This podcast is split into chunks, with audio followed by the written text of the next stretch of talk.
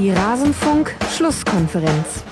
Hallo Götze, was sagen Sie zu Ihrer ersten Meisterschaft mit dem richtigen Trikot? Alles zum letzten Bundesligaspieltag.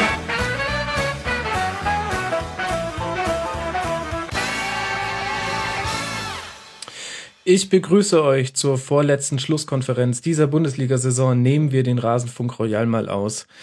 Und dieser Hinweis auf Marius Götzes erste Meisterschaft im richtigen Trikot laut Thomas Müller war vielleicht auch seine letzte Meisterschaft im bayerischen Trikot, wer weiß das schon.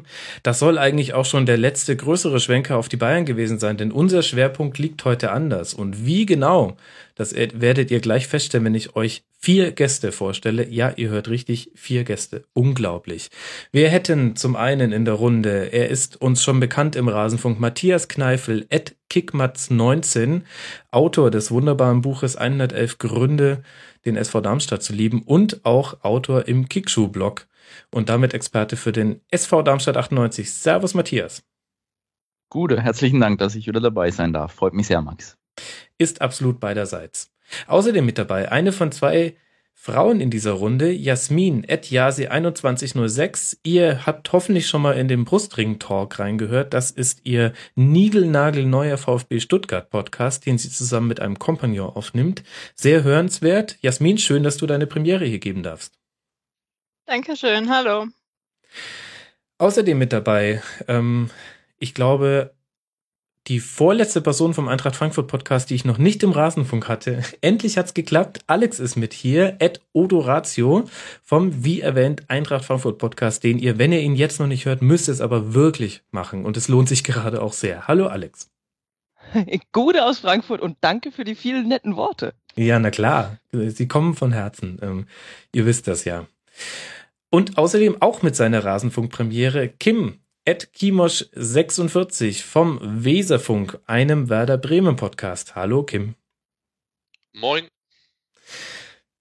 Das ist äh, typisch norddeutsch die kürzeste Begrüßung und dann will ich dir da auch keine weiteren Pointen aus der Nase ziehen. Ähm, ich habe mit euch tatsächlich die Gäste Nummer 99, 100 und 101 im Rasenfunk ähm, begrüßt. Ähm, aber noch viel wichtiger, ich habe mir die Plätze 17, 16, 15 und 14 im Podcast eingeladen. Wohlgemerkt vor Anpfiff des 33. Spieltags. Damit sieht man auch schon ganz gut, was sich in 90 Minuten Spieltag verändert hat. Einige in dieser Runde geht es jetzt etwas besser und einer vielleicht auch gar nicht so sehr. Darüber wollen wir jetzt gleich reden. Ähm, gleich, nachdem ich noch darauf hingewiesen habe, wenn ihr mal hören wollt, wie es ist, wenn ich nicht moderiere, sondern zu Gast bin, dann hört doch mal in den Damenwahl Berlin Podcast. Dort war ich am Dienstag eingeladen und durfte nicht nur zu Hertha etwas sagen und meiner grandiosen Prognose, wir alle erinnern uns, Platz 17 fast, ähm, sondern auch zur Dominanz der Bayern in der Liga. Und damit sei das aber abgeschlossen und wir gehen rein in den 33. Spieltag. Ich freue mich, freue mich auch sehr auf diese Runde. Ich denke, einer von uns sitzt die ganze Zeit entspannt mit einem Glas Chardonnay und einem dicken Grinsen im Gesicht in einem wahrscheinlich äh, Leder-Ohrensessel, nämlich Matthias. Sollen wir mal mit ähm, Hertha gegen Darmstadt anfangen, Matthias? Sehr gerne. Also das Grinsen ist gerade tatsächlich ganz meinerseits. Also ich krieg's ähm, kaum aus dem Gesicht, aber sehr gerne. Ich bin bereit. Ja, dann äh, nimm uns doch mal rein. Ihr habt 2 zu 1 gewonnen bei der Hertha. Es sah nicht danach aus nach Rückstand 0 zu 1. Und letztlich habt ihr euch damit die Punkte geholt, die euch in der ersten Liga halten. Und das ist, man hat sich zwar schon dran gewöhnt, aber es ist eine Sensation, kann man tatsächlich so sagen, ohne irgendwie populistisch da Aufmerksamkeit zu erheischen.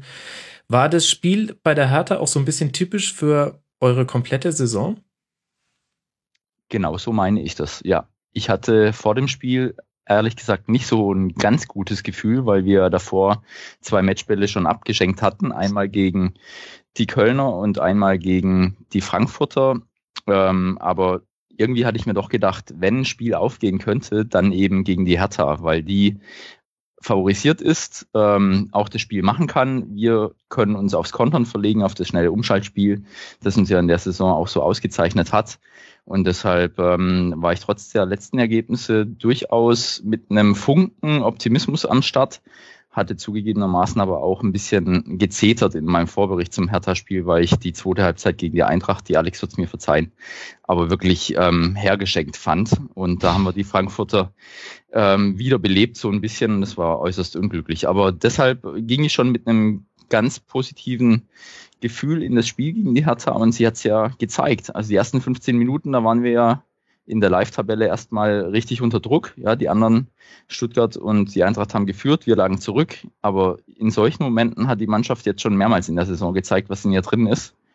Und deshalb ähm, war das wirklich ein, ein Spieltag wie für uns gemacht. Und Schuster hat ja auch gezeigt durch die Einwechslungen, dass er das Spiel gewinnen will und nicht nur einen Punkt rausziehen will, weil wer mit Felix Platze kurz äh, oder eine Viertelstunde vor Schluss einen zweiten Stürmer einwechselt, das ist für Schuster-Verhältnisse phänomenal bis sensationell. Mhm. Und das ging ja dann auch auf mit dem Tor. Also insofern, mh, hm, was soll ich sagen? Ich grinse immer noch, bin äußerst glücklich und freue mich so, wie es gelaufen ist. Und die Mannschaft hat das abgerufen, was sie über weite Strecken der Saison einfach ausgezeichnet hat, nämlich eine immense Moral. Und wenn die Widrigkeiten gegen sie stehen, dann ist sie in der Lage, den Spieß umzudrehen. Also, mhm. was soll ich sagen? Top. Ja, damit hast du unser hartes Segment zugemacht. Und wir gehen weiter zum nächsten Spiel. Nein, ein paar Dinge hast du tatsächlich noch nicht angesprochen. Ähm, ich, ich fand eins der Schlüsselduelle in dem Spiel war Mittelstädt gegen ähm, Heller. Ähm, mhm. Mittelstädt, der ähm, für den gelb gesperrten Plattenhardt gespielt hat und ähm, zweimal mit der Geschwindigkeit nicht ganz mithalten konnte.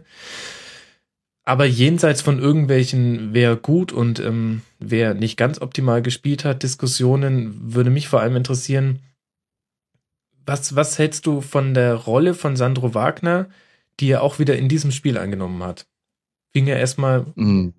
gut an mit einem mhm. 2 zu 1 in der 83. Minute, sage ich mal.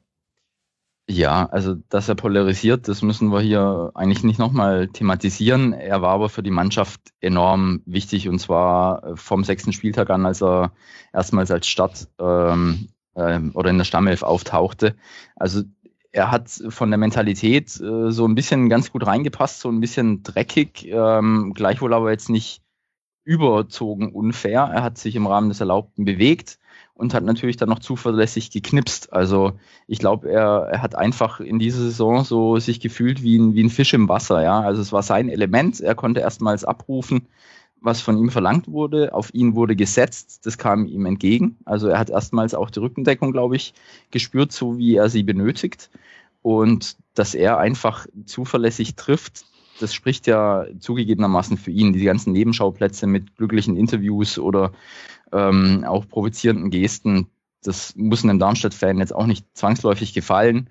Ich glaube, als äh, gegnerischer Spieler hätte er es am Böllenfalltor auch nicht gerade leicht gehabt. Aber er war mit ein Faktor für den Klassenerhalt, keine Frage. Und er wird uns verlassen. Das äh, mag schade sein, aber das war eingepreist in seine Verpflichtung. Insofern, er hat das äh, mehr als zurückgezahlt, was wir in sein Gehalt gesteckt haben. Und mhm. ja, das gestrige 2 zu 1 passt wieder auf, auf den Topf. ich glaube, das ist aber gar nicht so schlecht für euch, äh, dass er tatsächlich Darmstadt verlässt.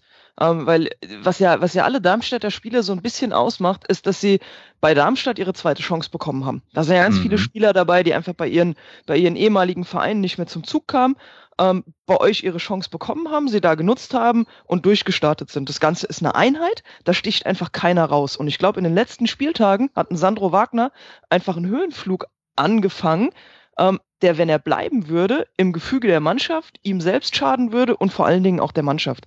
Weil einfach keiner der Spieler sonst versucht hat, aus diesem, aus diesem Mannschaftsgefüge rauszustechen und keiner versucht hat, sich selbst in den Mittelpunkt zu stellen. Und dadurch, dass er das in den letzten Wochen wirklich mit, mit dem Interview über äh, Gehälter und so weiter alles so ein, so ein Stück weit provoziert hat, glaube ich, es ist äh, eher ein Segen, dass er geht, als dass er bleibt, weil er könnte einfach psychologisch äh, nächstes Jahr ein Problem werden da will ich gar nicht widersprechen. Das kann durchaus sein. Also er hat auch gestern nach dem Spiel ja verlauten lassen, ich weiß nicht, ob es tatsächlich eingetreten ist, dass er keinen Alkohol trinkt und deshalb gerne zu seiner Familie nach äh, München fahren würde und nicht in Darmstadt feiern würde. Das ist, mag offen und ehrlich sein, ähm, ist aber auch so ein gewisses Zeichen, dass er vielleicht sich jetzt nicht ähm, so als hundertprozentiges äh, als hundertprozentiger Mannschaftsspieler sieht, was jetzt ähm, das Gesamtpaket anbetrifft. Also damit eben auch abseits des Feldes. Und das hat er wirklich Alex, gesagt, ich, ich habe das nicht mitbekommen. Also ich finde ehrlich also gesagt, da zu sagen, er ist nicht hundertprozentiger Mannschaftsspieler unbedingt. Also, also krasser kann man es ja nicht äußern. Wer will denn Mhm. nicht mitfeiern mit der Mannschaft nach so einem Erfolg? Ich habe es ich hab's gelesen, ich habe es nicht gehört, aber ich Mhm. habe es, glaube ich, sogar an zwei unterschiedlichen ähm, Seiten im Internet gelesen oder vielleicht sogar über Twitter. Und ob es wirklich eingetreten ist, weiß ich nicht. Er war zumindest im Rückflug mit dabei. Ähm, aber sei es wie es will. Also ich denke, Sandro Wagner hat in Darmstadt äh, seine Chance genutzt. Die Darmstädter haben auch enorm von seinen Toren profitiert und er wird uns verlassen. Deshalb ähm, glaube ich, nimmt es ihm auch keiner übel, wenn er gehen würde. Und Alex, ich glaube, da bin ich wirklich bei dir. Es könnte ähm, so sein, dass er dann in der nächsten Saison so gewisse ja, Pfunde für sich in Anspruch nimmt, die ihm in diesem Mannschaftsgefüge vielleicht nicht so sehr zum Vorteil gereichen. Mhm. Jasmin und Kim, ihr beide hört euch das äh, Schweigen zu. Ähm, wie sehr würdet ihr euch einen Sandro Wagner in der Form der aktuellen Saison bei euch im Verein gerade wünschen? Jasmin, fang mal an. Äh, ja, wäre sicherlich eine oder bei uns ist ja momentan noch so, dass Ginczek sowieso noch ewig verletzt ist und sonst momentan jetzt, sag ich mal, gehe ich eher von Abstieg aus, weiß man momentan sowieso nicht, was irgendwie, was passiert, wer geht, wer bleibt, aber generell einen Stürmer könnte man gebrauchen, der Tore schießt, weil die meisten Tore insgesamt fallen bei uns durch Mittelfeldspieler. Mhm. Pep Guardiola gefällt uns- das. Also muss nicht schlecht sein. Ähm, ich glaube, äh, ein Mittelstürmer ist jetzt nicht das, was uns äh, in diese Situation gebracht hat, dass das irgendwie fehlt, da ein Knipser. Ähm, von daher hat das mit Wagner ja schon mal nicht funktioniert in Bremen. Ähm, so, ein Knipser kannst du natürlich immer gebrauchen. Das Tore schießen war jetzt bislang nicht unbedingt das Problem, bis auf jetzt den letzten Spieltag. Ähm, von daher passt das schon ganz gut mit Wagner in Darmstadt und nicht bei Werder. Okay, verklausuliert haben wir dann alle dasselbe gesagt. Passt gerade gut in, äh, in Darmstadt, aber vielleicht auch äh, gibt es da schon erste Sollbruchstellen. Definitiv sieht man, Matthias, dass das Spiel sehr auf Wagner zugeschnitten ist, auch in dem Spiel wieder. Von den sieben Darmstädter Schüssen kamen vier von Wagner. Und jetzt ohne das überzuinterpretieren, aber so äh, sieht's die ganze Saison über schon aus. Ähm, Wagner ist der Zielspieler vorne. Die, die ersten Zielspieler sind immer die Außen, Heller und Rausch äh, meistens. Ähm, Meistens aber auch nicht immer. Also Wagner Mhm. wird auch schon mit langen Bällen gesucht, um sie dann nach außen abzulegen. Also er ist jetzt Genau. nicht äh, für den Darmstädter Spielaufbau erst in Schritt drei und vier irgendwie vonnöten, sondern er wird schon auch durchaus gezielt mit dem ersten Schlag gesucht und ähm, dafür, wie gesagt, interpretiert er seine Rolle richtig gut und dass er die meisten Torabschlüsse hat, ist für den Einzelkämpfer in vorderster Front auch jetzt nicht so verwunderlich, aber genau, also manchmal zieht er auch ein bisschen aus dem überzogenen Selbstwertgefühl ab, wo sich jeder denkt, was soll das? Aber ja, er ist unsere personifizierte Torgefahr. Das ist absolut richtig. Und nächste Woche sieht man jetzt ja auch schon mal, wie es aussehen wird, wenn er nicht dabei ist, weil er sich ja noch Genau. ähm, die unglückliche oder eher unglückliche Gelbe abgeholt hat und dann noch die rote bekommen hat. Mhm. Richtig. Also da gehe ich fast davon aus, ähm, dass Felix Platte die Chance kriegt, seine Stammelf oder seinen Stammelf oder ja an seinen Einsatz von Beginn an zu kriegen, hätte er sich verdient und er ist ja durchaus auch im Gespräch, in Darmstadt ein Angebot zu kriegen, wenn Schalke ihn ziehen lässt. Ähm, ich bin gespannt. Was wäre Was passiert, mit wenn ihr dem, es 2 äh, zu von 2 uns? gefangen hättet? Entschuldigung. Und Max, ich äh, habe dich gerade nicht verstanden. was wäre, wenn ihr das 2 zu 2 gefangen hättet und ihr spielt im entscheidenden Spiel gegen Gladbach, für die es auch noch um ganz viel geht, ohne Wagner? Mhm. Gute, gute Frage, ja. Also Ich glaube, im Endeffekt ist es jetzt am Sonntag höchstwahrscheinlich ein Sommerkick, weil Darm, ähm, ähm, Gladbach hat den vierten Platz sicher. Also die müssen jetzt nicht mehr auf Teufel komm raus punkten. Ich hatte auch zum Schluss, als ich die Zusammenfassung gesehen hatte, nochmal geschluckt, als ähm, eine große Chance für Hertha nochmal sich ergeben hatte. Der Fall von Weiser war, glaube ich, kein Elfmeter, da muss man nicht drüber diskutieren, aber dann wäre es vielleicht wirklich nicht so glücklich gewesen, wobei mittlerweile ja auch äh, Gondorf das Tore schießen für sich entdeckt hat als, als offensiver Sechser. Ähm, wäre schon ein Schlag gewesen, aber vielleicht, ich meine, die Darmstädter haben schon so viel überrascht in der Saison, vielleicht wäre da nochmal was gegangen Hm. durch jemanden, den man jetzt nicht so auf dem Zettel hat. Also wäre ein Schlag gewesen, aber nicht jetzt äh, total das Verderben. Aber hätte, wenn und, ne? Ist alles konjunktiv. So, Alex, ich bin der fies reingegrätscht. Was wolltest du noch loswerden? Ich wollte fragen, was äh, Jan Rosenthal macht, ein Spieler, der von der Eintracht zu Darmstadt gewechselt ist, ähm, Mhm. der mir die Saison noch gar nicht so aufgefallen ist. Ich weiß nicht, kommt er bei euch nicht zum Zug oder äh, nicht, dass Ja. ich ein großer Fan von ihm gewesen wäre. Ich war ehrlich gesagt ganz dankbar, dass er nicht mehr bei uns ist.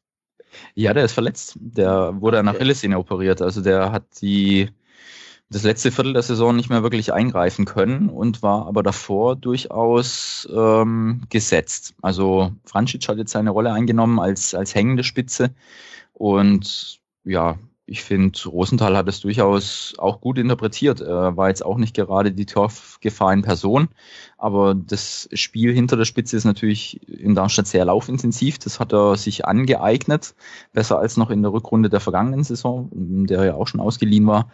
Also er war jetzt ähm, schon ein Puzzleteil, das nicht ganz unwichtig war und ich bin mir sicher, er hätte auch bis zum Schluss der Saison seinen Platz gehabt. Also deshalb ja, lag an seiner Verletzung.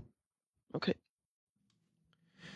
Sag mir mal, Matthias, wenn man sich euren Saisonverlauf anguckt, dann sieht man in der Rückrunde ganz, ganz viele Punkte, die ihr hergeschenkt habt. Ich glaube, gelesen zu haben, dass es 29 waren, die ihr nach Führung noch abgegeben habt in dieser gesamten Saison. Das ist eine krasse Nummer. Genau, auch gelesen. Das Mhm. hat, das kumulierte in so einer Serie von vier Unentschieden, wo jeweils Punkte eher verloren wurden als gewonnen. Dann zwei Mhm. Siegen und dann kam aber ein krasser Durchhänger. Und zwar einmal in Köln auswärts ähm, eine 4 zu 1 Niederlage, wo ich glaube auch Sandro Wagner danach sagt, das war unsere schlechteste Saisonleistung. Ich würde ihm da zustimmen. Und dann Mhm. dieses Spiel zu Hause gegen die Eintracht, dass man ähm, vom neutralen Gesichtspunkten aus äh, gewinnen muss und dann aber zu Hause noch verliert. Was ist es denn, was Darmstadt in der Saison immer wieder sowas ignorieren hat lassen? Ist es eine Fähigkeit, die man auf Schuster zurückzuführen kann? Hängt das auch mit dem Umfeld zusammen? Klär mich da mal auf. Ich glaube, das war auch schon was, was wir in der letzten Saison bewiesen haben, dass wir mit solchen Widrigkeiten ganz gut umgehen können. Eigentlich ja schon in der Relegation gegen Bielefeld. Das Hinspiel 3 zu 1 äh, verloren, da war eigentlich die Messe gesungen und im mittlerweile legendären Rückspiel das Ganze umgebogen. Und auch im letzten Jahr war es so, wir haben ähm, in Leipzig einen Lacken, Nackenschlag erhalten gegen einen direkten Kontrahenten, dessen Torwart in der letzten Aktion des Spiels den zweiten Siegtreffer erzielt. Da hatte ich persönlich den Aufstieg abgeschenkt oder abgeschrieben. Und dann haben sie gewonnen gegen Kaiserslautern und gegen Karlsruhe. Also gegen zwei direkte Konkur Konkurrenten haben sie dann eine Reaktion gezeigt, verlieren dann wiederum in Fürth und gewinnen dann das alles entscheidende Spiel gegen Pauli. Also sie sind einfach jetzt auch schon über mehrere Spielzeiten hinweg in der Lage, solche Nackenschläge wegzustecken. Und ich glaube, das liegt daran, dass sie nie in der Position waren oder auch von außen nie in die Position gebracht wurden, liefern zu müssen. Also den Druck hat sich Darmstadt, wenn dann, immer selber auferlegt. Und in dieser Underdog-Rolle gehen sie eigentlich schon seit Schuster am Böllenfalltor ist, ähm, wirklich gut auf. Also das, was sie von sich verlangen, das können sie irgendwann, vielleicht nicht im ersten, im zweiten, aber spätestens im dritten Spiel abrufen. Und deshalb haben sie es auch geschafft, in dieser Spielzeit nie mehr als zwei Spiele am Stück zu verlieren. Ähm, nach dem Eintrachtspiel, wie gesagt, hatte ich auch so meine äh, gewissen Bedenken, weil ich es einfach total unnötig fand, die Eintracht da wieder zu beleben. Aber ne, jetzt waren sie vor Berlin in der Situation, dass jeder schon so ein bisschen gedacht hat, oh, was geht da? Jetzt auf der Zielgeraden verlässt sie die Kraft. Ähm, aber sie haben wieder so eine Wagenburg-Mentalität, wir gegen die anderen hochgemacht. Und ich glaube, da ist Schuster wirklich so der Schlüssel des Ganzen. Er, der ganze Kader hat eigentlich Schuster alles zu verdanken. Es gibt genug Spieler, die sind von der dritten Liga bis zur Bundesliga hochgegangen. Es gibt, wie Alex vorhin sagte, ähm, Spieler, die einfach woanders nicht zum Zuge mehr kamen und hier ihre neue Chance gesucht und auch genutzt haben.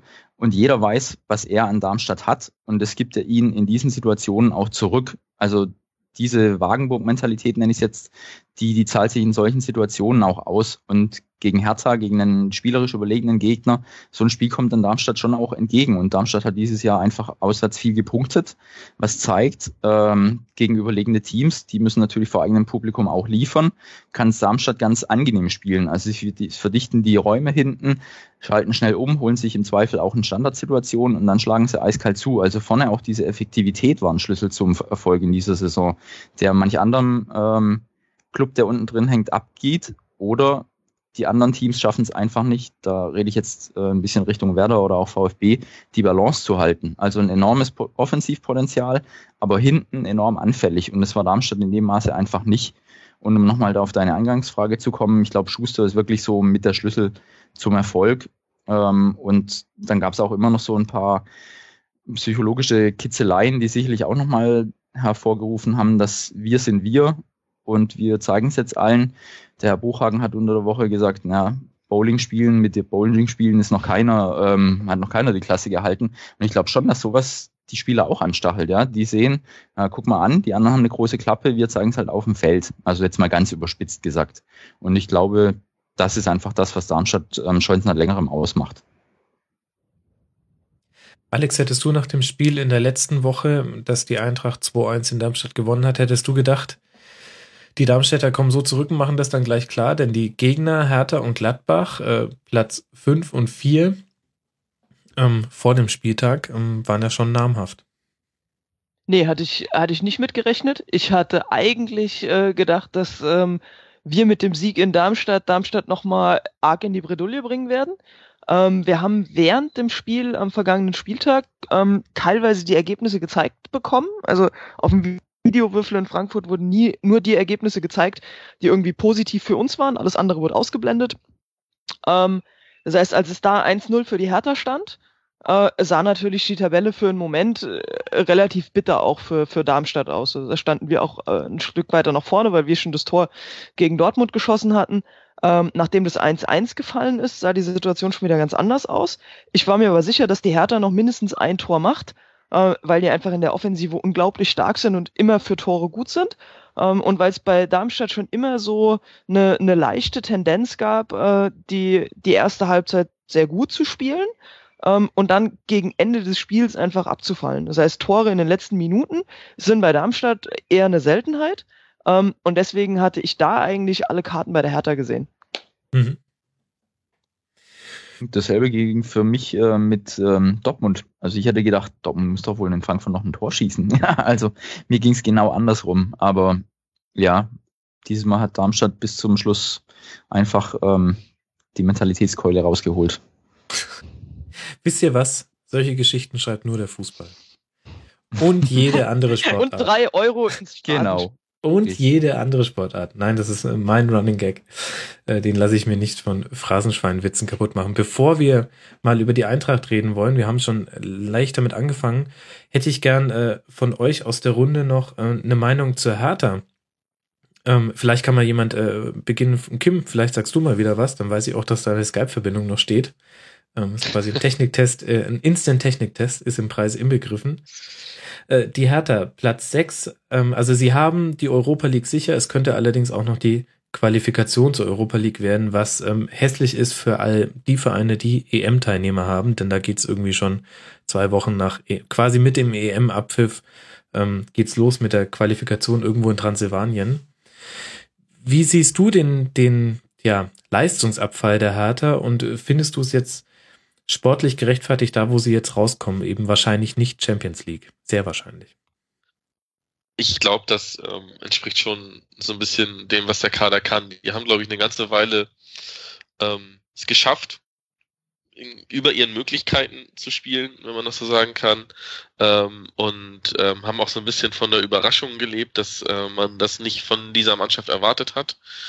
Ähm, diesen, also nicht nur, dass die vorne ganz gut besetzt sind, klar, aber diesen disziplinierten Fußball, den sie halt unter Dalai spielen, das dann so stringent durchzuziehen und ähm, haben jetzt einfach dann Ende, am Ende sich so ein bisschen eingependelt auf ihrem Leistungsniveau und dann vielleicht auch so ein bisschen mit der Enttäuschung zu kämpfen, dass ähm, man jetzt die Rückschläge, wenn man mal dann den Ausgleich kassiert, wie jetzt gegen Darmstadt und dann auch noch das 2-1, dass die Mannschaft das nicht so wegstecken kann.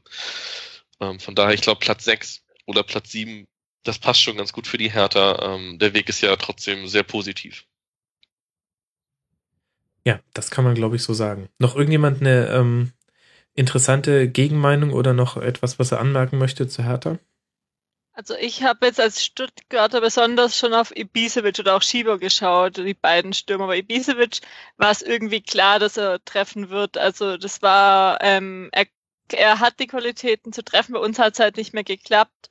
Und er hat es dann ja auch gezeigt und Schieber auch. Und generell, ich hatte es, meine ich, wenn ich mich richtig ich erinnere die auch eher Richtung untere Tabellenregionen getippt vor der Saison. Und ja, ist schon, sie sind schon besser, aber generell ist es ja dieses Jahr in der Bundesliga auch so, dass sich oben Europa League jetzt nicht so viele Vereine wirklich beworben haben, in der Europa League mitspielen zu wollen oder ja.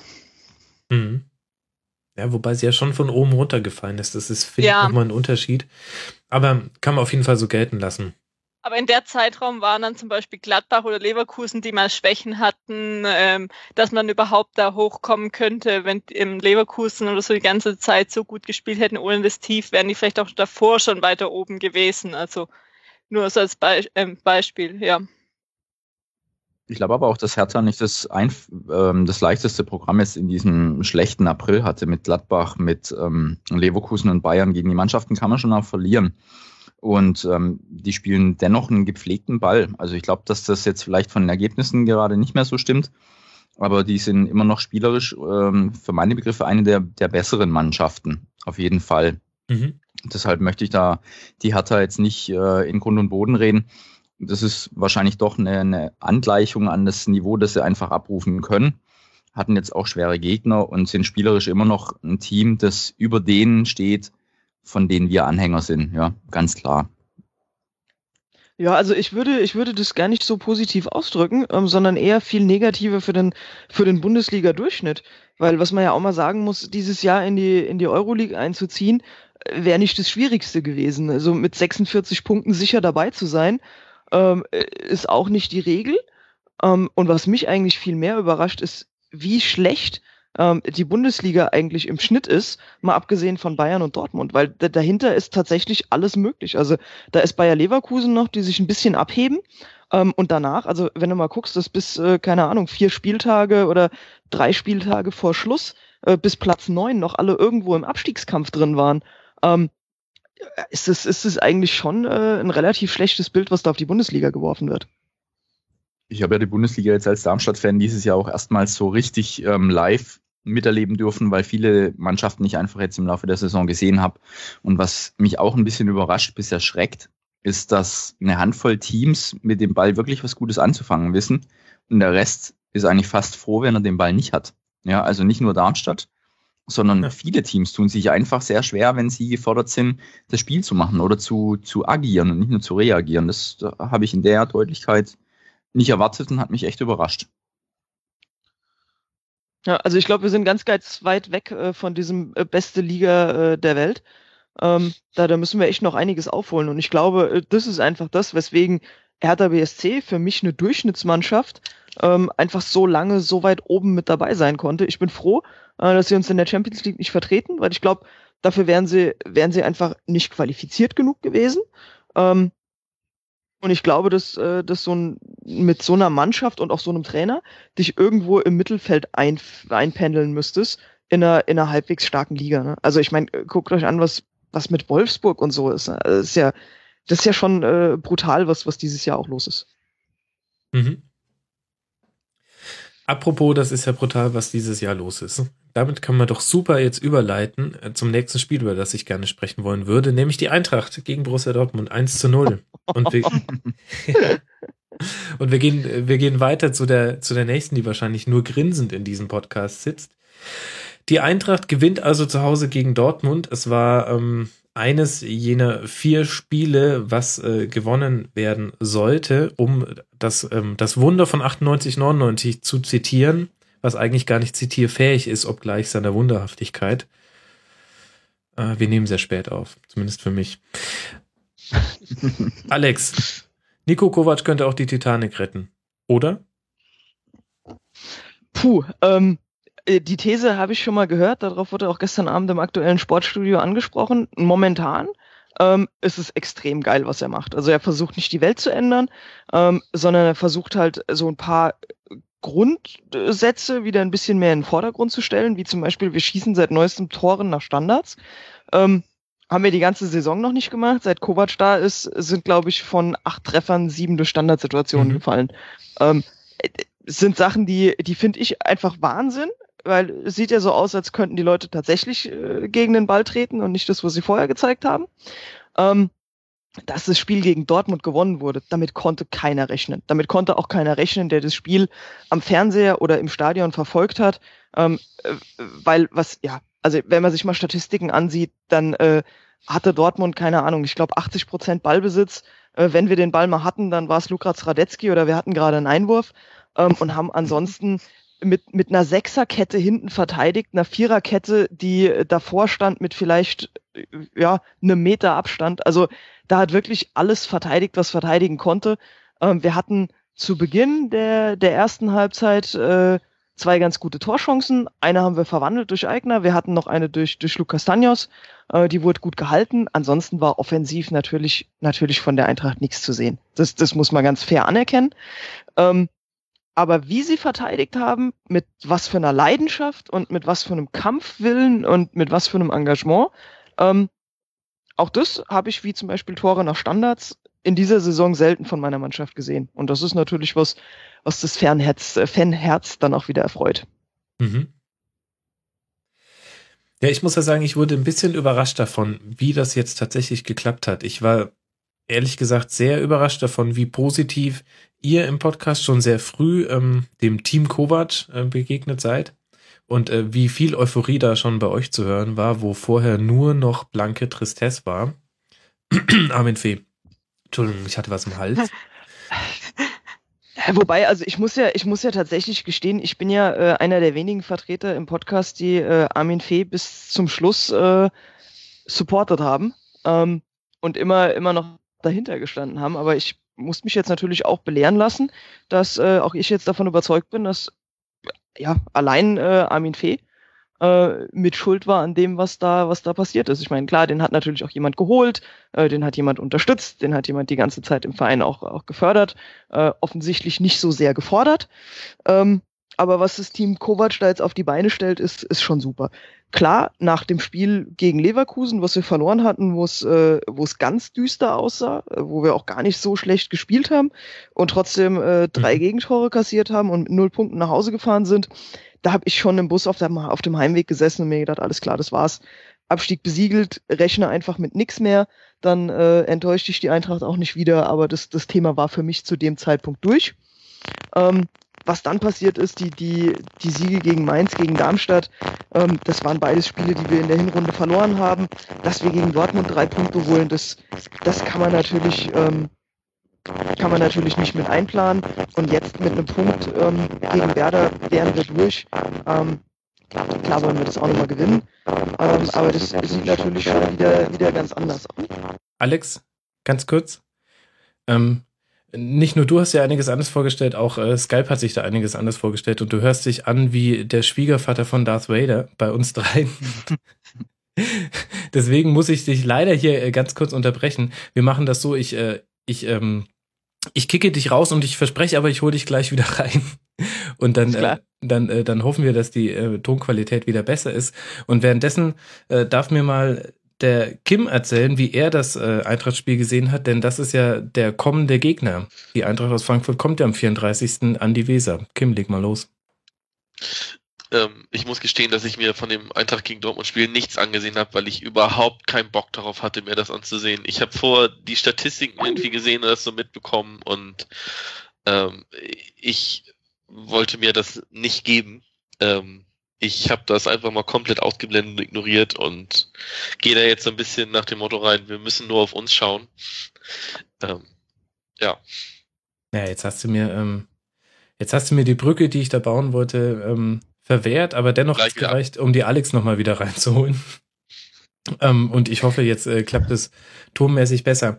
Alex, äh, okay, ich hoffe, dass Darth Vader zu Hause ist. Ja, jetzt, ah, jetzt hörst du dich wieder so wunderbar an wie immer. Sehr schön. Nee, ähm, wir hatten leider alle drei die Tonprobleme. So, äh, im Grunde hast du ja auch schon ähm, die Dinge gesagt, die Nico Kovac geändert hat und du hast auch schon ähm, jetzt auf die Fee-Thematik Bezug genommen. Da konnte man dich auch weitgehend noch gut verstehen. Die Frage, die ich mir allerdings stelle, ist, ähm, das ist so ein bisschen Hände-Ei-Problem zwar, aber das, was Nico Kovac jetzt gemacht hat, ist ja, ähm, ähm, sind, sind drei klare Faktoren. Der eine, ähm, Fokus auf Standards, da hilft ihm auch das Hushti jetzt wirklich ähm, da sehr, sehr gute schlägt. Dann Fokus aufs Verteidigen und zwar auch in personeller Überlegenheit. Das heißt, da stehen halt auch einfach mal neun Spieler auf einem auf einer Fläche, die wahrscheinlich meiner Wohnfläche entspricht und dann wird es halt schwierig für den Gegner. Und das dritte ist ähm, ganz krass auf Leidenschaft setzen, auch viel mit einem Bewusstsein für die Geschichte des Vereins. Ähm, da geht ihr ja auch in eurem Podcast immer wieder darauf ein, dass er mit den Spielern zum Beispiel im Museum war.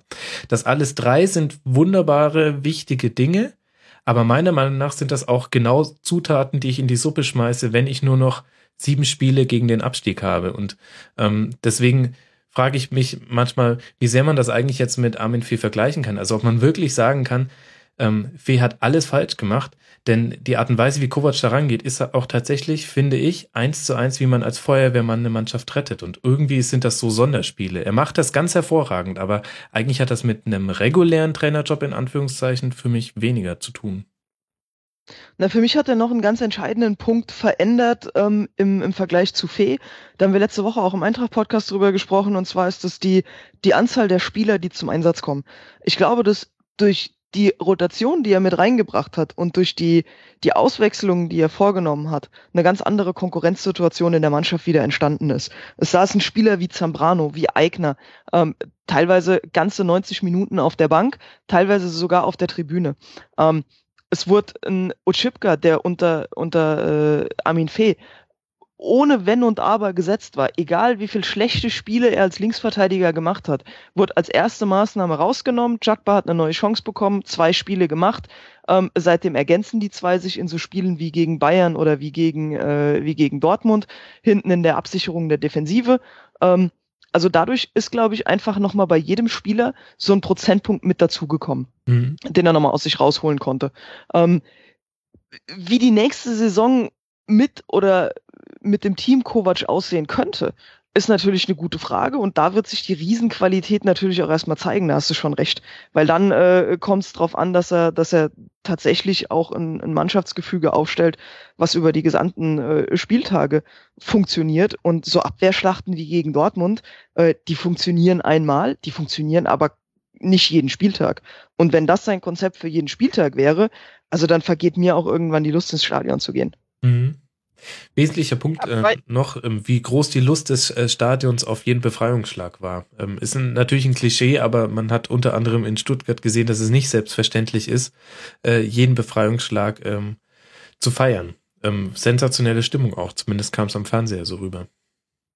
Obergeil. Also habe ich schon lange nicht mehr gesehen. Ich glaube, so eine Stimmung hatten wir zuletzt ähm, beim Spiel gegen VfL Wolfsburg, wo wir den Einzug in die Euroleague klar gemacht haben vor, vor drei Jahren.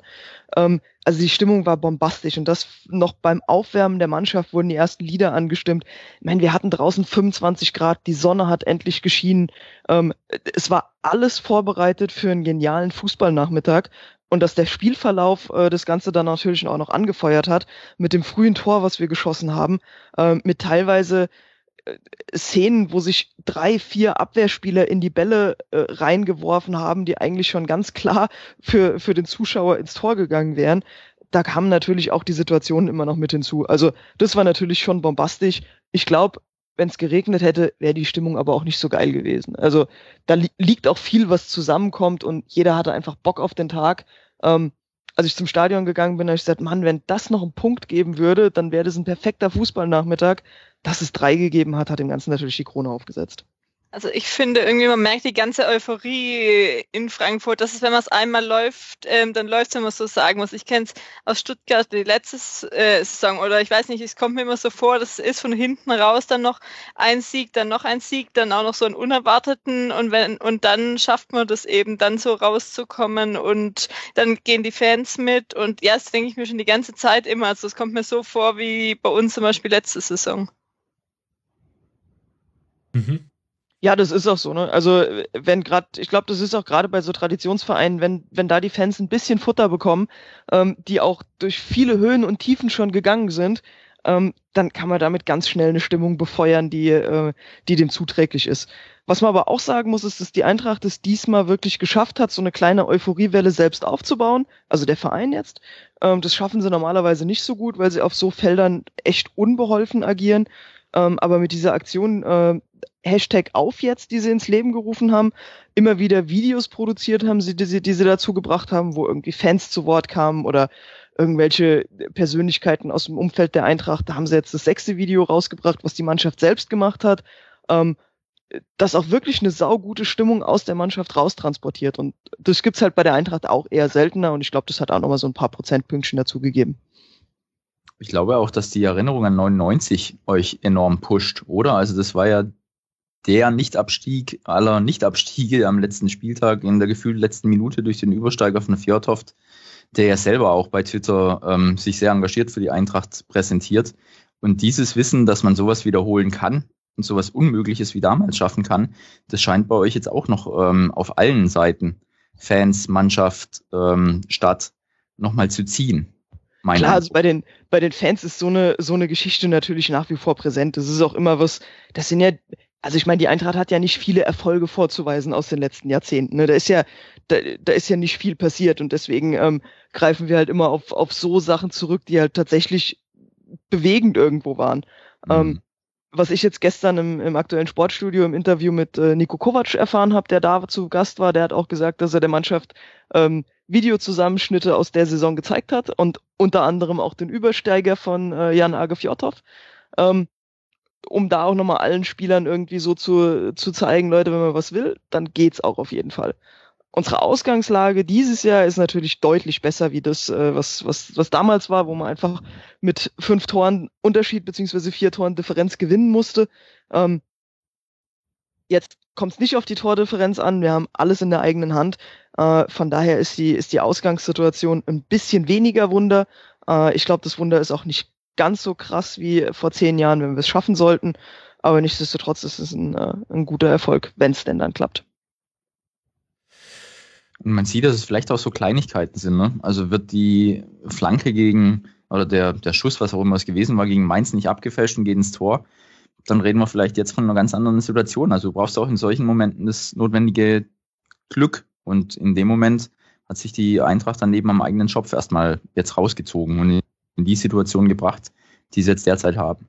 Apropos Klar, das Glück ist auf jeden Fall mit, Glück ist auf jeden Fall zurückgekommen. Ne? Also äh, hätte Sandro Wagner den, den Elfmeter reingemacht und wir hätten in ja. der ersten Halbzeit 2-0 zurückgelegen, genau. hätte das ganze Thema gegen Darmstadt auch anders ausgesehen.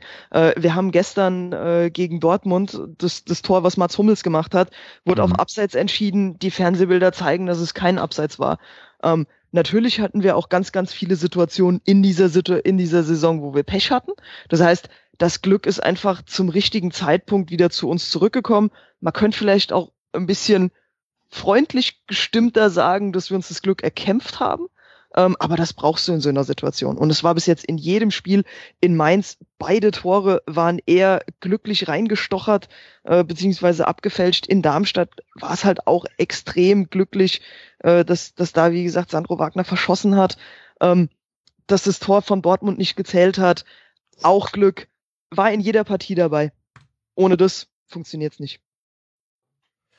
Jasmin, da bist du durchgedreht, oder? Ich meine, du wirst ja nicht gleich mitbekommen haben, Hummels Fehlentscheidung, ähm, aber du sitzt im Stadion und siehst oder bekommst die Ergebnisse mit und dann kommst du irgendwann heim und äh, kriegst mit verdammte Axt. So halb habe ich es mitbekommen. Also bei uns wurden im Stadion generell keine ähm, Ergebnisse von den anderen gezeigt, aber das davor, davor schon wusste, hatte ich mir in der ähm, Ticker-App ähm, Benachrichtigung eingestellt und am Anfang schon, wo das Tor von Frankfurt fiel, habe ich irgendwie die ganze Zeit gedacht, irgendwann muss Dortmund doch das Tor schießen, weil so wie die bis jetzt in der Rückrunde gespielt haben, war es ja eigentlich nur noch gefühlt ähm, Frage der Zeit. Und irgendwann hat man, habe ich auch mitbekommen, dass in anderen Stadien hieß es, dass auch irgendwelche Abseitstore nicht gegeben wurde oder gefallen sind, so halb hat man es mitbekommen. Ja, am Ende, ähm, als es dann sowieso fiel, ähm, war es dann auch irgendwann egal. Und ich hatte dann, als ich heimgekommen bin, lief gerade in der Sportschau das Dortmund-Spiel und da hat es dann schon irgendwie geärgert, dass es dann so ist. Aber das ist jetzt halt ist ein Spiel, wenn, wenn das Spiel jetzt vor am Anfang der Rückrunde gewesen wäre, wird es auch keinen interessieren. Also so sehe ich das inzwischen. Sehr äh, sachliche Sicht auf die Dinge kann man auf jeden Fall sagen. Auf jeden Fall gut, dass ja, wobei wir das, das wird Bremen mit Sicherheit an diesem Spieltag ein bisschen anders sehen, oder? Jetzt macht sie mir die Brücke kaputt, verdammt. Äh, ach Gott, du hast dir aber heute Gäste eingeladen. es ist wunderbar. Kein Verlass. nee, endlich mal wird hier diskutiert und äh, es werden nicht ähm, stumm äh, Fragen-Antwort-Spielchen hier gemacht. Ja, Kim, Chiris, gutes Thema, ne? Ja, klar. Immer. Nein, ähm, ja, das ist jetzt ähm, maximal unglücklich gelaufen mit den Entscheidungen vielleicht jetzt am Wochenende ähm, für Werder, ähm, wobei man jetzt auf das äh, Werder-Köln-Spiel bezogen sagen muss, äh, relativ absurde Entscheidung, das Tor da nicht zu geben. Ähm, Brüch hat ja dafür dann, äh, Brüch sage ich schon, Zweier hat dafür dann ja später aber auch einen Elfmeter für Köln nicht gepfiffen. Klar, Elfmeter ist nicht gleich Tor, aber ich glaube, der Zeugwart von Köln, der hat eine ganz gute Quote. Von daher ähm, gleicht sich das dann vielleicht in diesem Spiel aus. Ähm, wenn wir jetzt dadurch fest abgestiegen wären, würde ich vielleicht nicht so reden. Wir haben jetzt noch ähm, das Heimspiel gegen die Eintracht und ähm, können dort durch einen Sieg dann den Nichtabstieg perfekt machen. Ähm, ich will da jetzt gar nicht so sehr auf, auf den Schiedsrichtern rumhacken. Das ist alles äh, jahrelanger Konsum von Colinas Erben, hat er auch sensibilisiert sicherlich. Mhm. Und ähm, ist, ist, während des Spiels habe ich da noch anders gedacht, aber wenn man sich das dann nochmal rückblickend anschaut, dann ähm, Elfmeterszene, Tor nicht gegeben. Ähm, nichtsdestotrotz bleibt das natürlich ein extrem schwacher Auftritt von Felix Zweier in dem Spiel, ähm, weil auf dem Spielberichtsbogen oder auf dem äh, Bewertungsbogen stehen dann zwei extreme Fehlentscheidungen für ihn. Und trotzdem wird er weiterhin in der Bundesliga rumpfeifen dürfen. Aber äh, was diese Bewertung von Schiedsrichter angeht, da darf sich dann der Olli Fritsch demnächst vielleicht wieder mit auseinandersetzen. Mhm. Gut, und sind wir mal froh, dass es jetzt nicht so ist, dass wenn man ein oder zweimal schlecht pfeift, man dann tatsächlich gleich aus der Bundesliga absteigt. Ähm, dann wären so manche Vereine jetzt auch schon runtergegangen, nach dem zweiten Spieltag nämlich schon. ich spreche natürlich auch niemanden in dieser Runde an, ist ja klar, wäre ja total unhöflich. Ähm, Alex, ähm, abschließend zu dem Spiel gegen Dortmund. Ähm, du hattest vorhin gesagt, ähm, gefühlt 80 Prozent Ballbesitz. Es waren sogar exakt 80 Prozent Ballbesitz für Dortmund. Eine krasse Quote. Wen auf eurer Seite kann man denn herausheben oder war es tatsächlich ein Sieg des Kollektivs? Nee, also ich glaube, einer ist schon, äh, schon rausgestochen in so einem Spiel. Ähm, Lukas Radetzky. Mhm. Also der hat, der hat auch wieder gehalten, was es zu halten gab. Ähm, am Anfang der Saison, äh, Kevin Trapp geht nach, nach Paris habe ich schon ein langes Gesicht gezogen, aber Lukas Radetzky hat ihn mindestens ebenbürtig ersetzt, teilweise sogar noch besser. Und gestern war eine seiner Glanzleistungen gewesen. Ähm, der hat ein astreines Spiel gemacht, vielleicht genauso gut wie, äh, wie äh, Abraham in der Innenverteidigung, der einfach jeden Zweikampf gewonnen hat, dem seine Pässe alle angekommen sind. Also das sind, sind schon so für mich die zwei herausragenden Punkte. Und ansonsten, äh, ja klar, das Kollektiv hat wieder zusammengefunden, man hat wieder füreinander gekämpft ähm, und vor allen Dingen haben alle hinten einfach mitgearbeitet. Mhm. Ja, bei Radetzky fragt man sich wirklich, wann da endlich die Überschrift mit dem Radetzky-Marsch kommt. Ich warte da schon die ganze Zeit und niemand macht dieses Wortspiel. Ich verstehe es nicht. Ja, und ähm, du hast jetzt schon Abraham angesprochen. Ähm, ich als Außenstehender wundere mich immer wieder, was zur Hölle ist denn mit Stefan Eigner los? Also, dass er gegen die Bayern gut spielt, das weiß man. 60 Gehalt. Aber, aber der hat auch ein unfassbares Spiel gemacht. Ja, vielleicht hat es ihm einfach auch, also das ist halt einer dieser Beispiele aus der Mannschaft draußen gewesen ähm, wurde ersetzt durch, durch andere Spieler. Also äh, Kittel hat sich auf, auf rechts mal probiert, ähm, hat nicht gespielt und kommt wieder rein und ist ein völlig anderer Mensch. Also das war eine, äh, eine durchweg schlechte Saison von ihm. Ich glaube, er hat gestern sein drittes Saisontor gemacht. Ähm, ansonsten sind wir pro Saison irgendwas zwischen fünf und zehn Toren von ihm gewohnt. Ähm, also es war, war wirklich für ihn eine, eine Saison, wo, wo er, ich sag mal, die Scheiße auch am Fuß hatte. Ähm, immer viel gelaufen, viel gekämpft, aber viel brotlose Kunst dabei gewesen. Mhm. Äh, und jetzt in den letzten zwei Spielen tatsächlich aufgedreht. Gut, hast du äh, sehr schön zusammengefasst. Jetzt kann man ja davon ausgehen, dass ihr gegen Werder am 34. Spieltag nicht mit sechs Mann hinten drin verteidigen werdet. werdet. Und als du kurz äh, offline warst, habe ich Kim gefragt, ähm, was er sich äh, von der Eintracht erwartet. Und da hat er gesagt, er hat aus Selbstschutzgründen sich nicht so wirklich mit eurem Spiel an diesem Spieltag befasst. ähm, jetzt sind wir ja, hier knallhart im Rasenfunk. Da, da, es gibt hier keine Realitätsverdrehung, deswegen musst du jetzt dem Kim sagen, was wird ihn denn erwarten? Ich glaube, äh, das war auch ganz gut, dass er sich das Dortmund-Spiel nicht angeguckt hat, weil das hätte ihm wenig Aufschluss äh, darüber gegeben, was, was ihn nächste Woche erwartet, weil ich glaube nicht, dass wir so auftreten werden. Ähm, wir haben äh, einen Seferovic wieder mit dabei, der am letzten Spieltag gesperrt war mit der zehnten gelben Karte. Ähm, es gibt viele Leute, die darauf hoffen, dass Alex Meyer noch einen Einsatz haben wird. Ähm, das heißt, wir werden wieder ein hm. bisschen offensiver sein. Ich glaube, dass auch ein Marc Stendera wieder zurück ins Team kommen wird, äh, der gerade für die ruhenden Bälle äh, gut ist, auch als Alternative zu, zu Huschti. Ähm, ja, von daher glaube ich, werden wir ein ganz anderes Spiel sehen wie gegen Dortmund. Ist Huschti nicht ohnehin gesperrt? Frage. Ja. Habe ich gestern was gehört? Fünfte Gelbe, glaube ich auch. Okay. Habe ich, hab ich so nicht mitbekommen. Also ja, der hat gestern eine gelbe Karte bekommen. Ich habe nicht mitbekommen, dass es die fünfte war. Gut, dann wird Husti, Husti auf jeden Fall raus sein und dann äh, ist der Weg frei für Marc Stendera. Hm. Also es wird auf jeden Fall wieder deutlich, was heißt er? Also deutlich offensiver, weil defensiverer als gegen Dortmund geht's nicht. ähm, ich glaube nicht, dass wir, äh, dass wir blind nach vorne spielen werden, aber ich glaube, dass wir viel früher angreifen werden, viel früher stehen werden. Ähm, und ich glaube, dass die, dass die Marschrichtung, oder ich hoffe, dass die Marschrichtung komplett auf Sieg gehen wird und nicht äh, versucht wird, ein 0-0 rauszugurken. Weil äh, so, so Rechnungen gehen am Ende des Tages nie auf. Mhm. Genau, also zur Tabellenkonstellation für alle Hörer.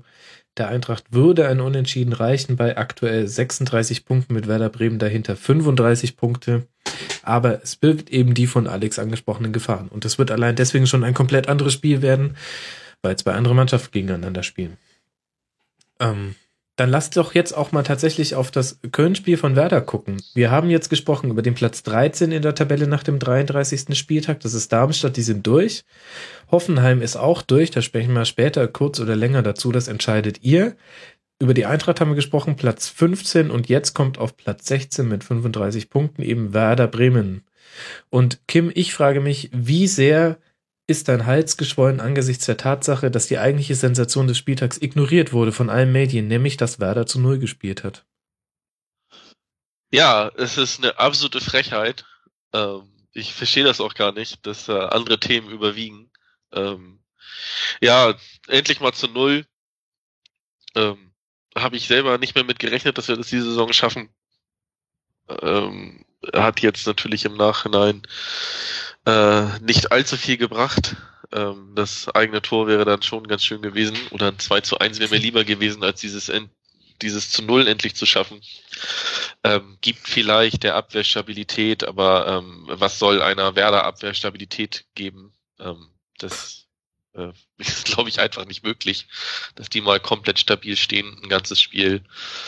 Ähm, ja, endlich 0 zu 0, endlich mal 0 zu 0, aber ich nehme auch ein 5 zu 4 gegen Frankfurt jetzt, ist so in Ordnung. Ihr kamt ja mit dem äh, denkbar günstigen Rückenwind eines 6 zu 2 gegen ähm, eine gewisse Mannschaft aus dem Schwäbischen. Ähm, wahrscheinlich weiß niemand diese Runde, von wem ich rede. Ähm, am Montagabend, getragen von einer super Stimmung. Da war nichts von Boykott auf ähm, Seiten der Heimfans zu sehen und zu hören. Und jetzt auch die Leistung ja in Köln eigentlich sehr gut. Warum hat es denn nicht gereicht? Und sag jetzt nicht nur bitte wegen des Schiris. Ähm, also erstmal, der Schiri, daran lag es nicht. Ähm, das, äh, die erste Halbzeit war auch gut. Die zweite Halbzeit war größtenteils fürchterlich. Zum Schluss hat man dann nochmal die Chance, das Ding dann tatsächlich zu gewinnen. Ähm, es, die Mannschaft hat es wieder nicht geschafft, 90 Minuten lang konzentriert zu spielen. Ähm, da also den Kölnern hat sich dann doch die eine oder andere Möglichkeit geboten, ähm, ein eigenes Tor zu erzielen. Ähm, den nicht gegebenen Elfmeter habe ich auch schon angesprochen. Ähm, da haben wir das Glück, dass der äh, Dominik Marot, was glaube ich, sich sehr theatralisch fallen lässt und ähm, mhm. zwei ja dazu bewogen hat, nicht zu pfeifen. Und ähm, also mit der Leistung werden wir gegen Frankfurt nicht gewinnen können. Da muss schon deutlich mehr kommen und ähm, in der Chancenverwertung tatsächlich dann auch gearbeitet werden. Auch und gerade ein Claudio Pizarro muss seine Großchancen konsequenter nutzen. Es mag ein bisschen absurd erscheinen aufgrund der Anzahl an Tore, die er bereits geschossen hat in der Rückrunde.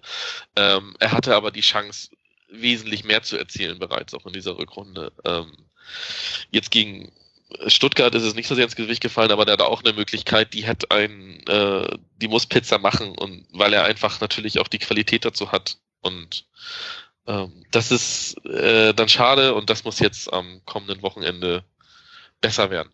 Mhm.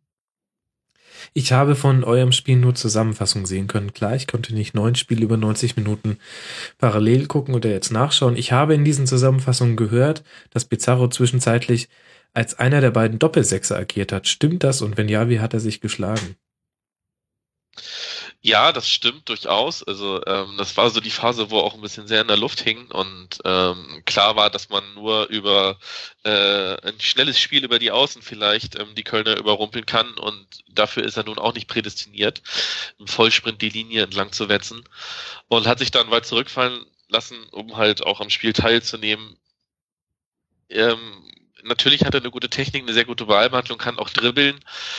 Und es liegt ihm als Offensivspieler offensichtlich auch im Blut, das halt auch ähm, kurz vor dem eigenen 16er zu machen. Also ich kriege immer so ein bisschen ähm, Zustände, wenn Pizza sich so zurückfallen lässt und dort auch den Ball so fordert, da er den Ball meist sehr lange hält und das nicht immer gut geht. Ähm, aber für den Spielaufbau natürlich ähm, ist es nicht verkehrt, wenn er das spielt, wobei man sagen muss, dass Florian Grillitsch das, seitdem er dort auf der 6 spielt, wirklich hervorragend macht und das ein ähm, Klassenunterschied ist zu dem, was sonst bei uns bisher auf der 6 so rumgelaufen ist im Laufe der letzten Jahre. Mhm. Diese Pizarro auf der 6 Nummer ist so die einzige taktische Finte, in Anführungszeichen, an die ich mich von Viktor Skripnik erinnern kann in den letzten, ja, keine Ahnung, ich glaube tatsächlich, seitdem Viktor Skripnik bei euch ist, er hat nie an den großen Rädern gedreht, sondern immer an den kleinen Stellschrauben.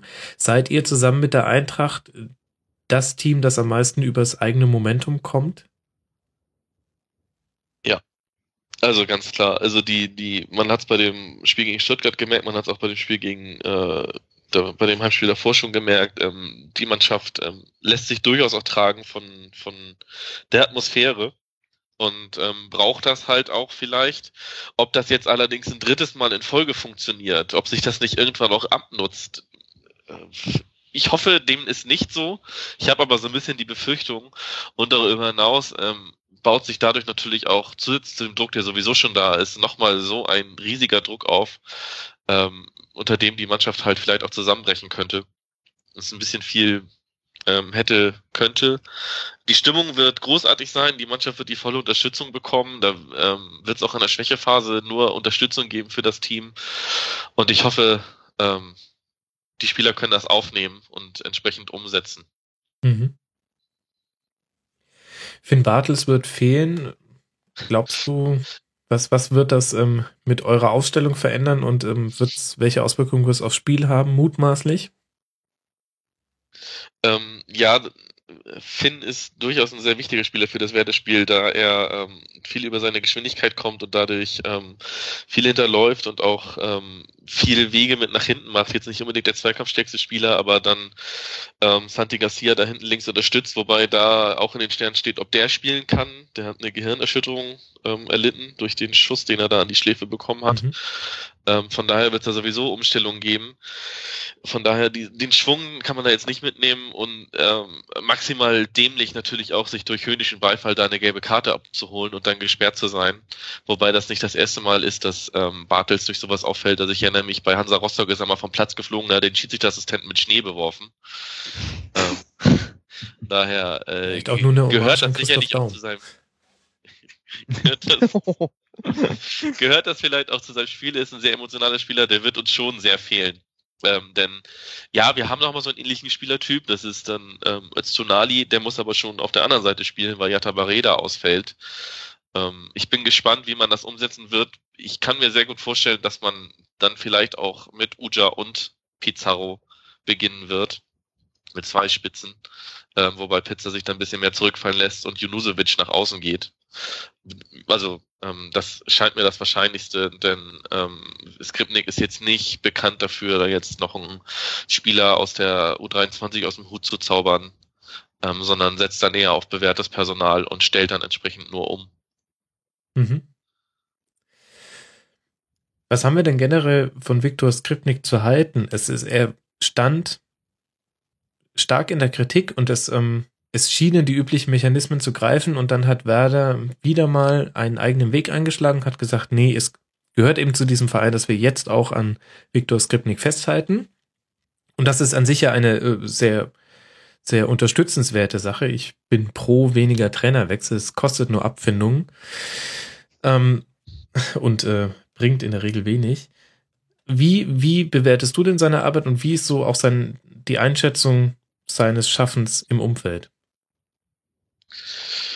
Ja, also ich sehe ihn, ähm, also er wird nach wie vor kritisch gesehen. Ähm, ich habe es trotzdem für richtig empfunden, an ihm festzuhalten, denn es ist ja auch immer so ein bisschen die Frage der Alternative. Ähm, wer hätte mhm. denn da jetzt kommen sollen? So bei Frankfurt hat das jetzt funktioniert mit Kovac. Ähm, da äh, war der Trainerwechsel aber dann auch irgendwann alternativlos, dass man sich von ihm trennen muss. Das war jetzt in dem Fall so, dass die Leistungsschwankungen natürlich da sind, aber grundsätzlich man von den Fähigkeiten von Skripnik noch überzeugt war und jetzt eigentlich, wenn nur ein Feuerwehrmann geholt hätte, um die letzten Spiele zu überstehen. Und da schien es so, als wenn Eichin da auch keinen geeigneten Kandidaten hatte. Ähm, und äh, Skripnik war ja vom Prinzip her, ist er ja schon rausgeflogen, hatte man das Gefühl nach so einem Interview nach dem Spiel vor ein paar Wochen von Thomas Eichin. Mhm. Ähm, ich weiß nicht, ob Eichin sich nochmal eines Besseren oder sich da nochmal ähm, Gedanken gemacht hat oder ob er überstimmt wurde und wie diese Entscheidung überhaupt gefällt wird bei Werder, ähm, welchen Einfluss da auch der Aufsichtsrat um Marco Bode hat. Grundsätzlich finde ich es auch schön, wenn man am Trainer festhält. Als ähm, Skripnik kam, war ich auch froh, dass ihm das Vertrauen gegeben wurde, ähm, weil ich eigentlich sehr viel von ihm halte. Er hat in unserer ähm, U23 sehr gute Arbeit geleistet und vorher auch in der U19 es stellt sich aber auch natürlich auch, sollte das jetzt alles gut gehen, zur neuen Saison die Frage, was ist denn die Alternative? Wer kann da kommen? Und ähm, wer kann da kommen, heißt natürlich auch ähm, klamme Kassen, kein Geld bei Werder. Ähm, Lösung müsste dann kreativ sein und du wirst auch mit dieser Mannschaft keinen ähm, Trainer überzeugen von einem Verein mit ähnlichen Mitteln, dann zu Werder zu kommen, nur weil man irgendwie eine Tradition hat und vor ein paar Jahren noch Champions League gespielt hat. Die Perspektive muss natürlich auch da sein. Ich mhm glaube, man wird an Skripnik festhalten, egal ob der Weg in Liga 1 oder Liga 2 fortgesetzt wird. Ja, alles andere würde mich dann wiederum äh, jetzt überraschen. Also dann hätte man ihn ja auch schon vor fünf Spieltagen oder wann das war entlassen können. Also davon würde ich jetzt ehrlich gesagt auch ausgehen als Außenstehender, wenn das jetzt nicht ganz ähm, debakulös in einem 0 zu 8 endet. Für Werder ist ja jetzt noch alles drin. Und zwar äh, sowohl die direkte Rettung bis hin zum Relegationsplatz, das ähm, aus neutraler Sicht, und ich glaube auch statistisch wahrscheinlichste Szenario, als auch der direkte Abstieg. Jetzt haben wir schon immer wieder so ein bisschen um das, um dieses ähm, Showdown-Spiel am 34. Spieltag sind wir schon herumgeschlawenzelt. Alex Kim, ihr müsst mir jetzt genau sagen, was da passiert, weil dann kann ich nämlich meine Planung für den Rasenfunk Royal vorantreiben. Also du kannst dich eigentlich fest darauf verlassen, dass die Eintracht gewinnen wird, äh, mit zwei Toren Unterschied. Also ich rechne da fest mit einem 3-1. Ich gehe davon aus, dass der Kim mir da recht geben wird. Wobei ich weiß, Alex, ganz kurz, dass du im Eintracht Frankfurt Podcast Tippspiel, hm, wie viele Punkte hast du?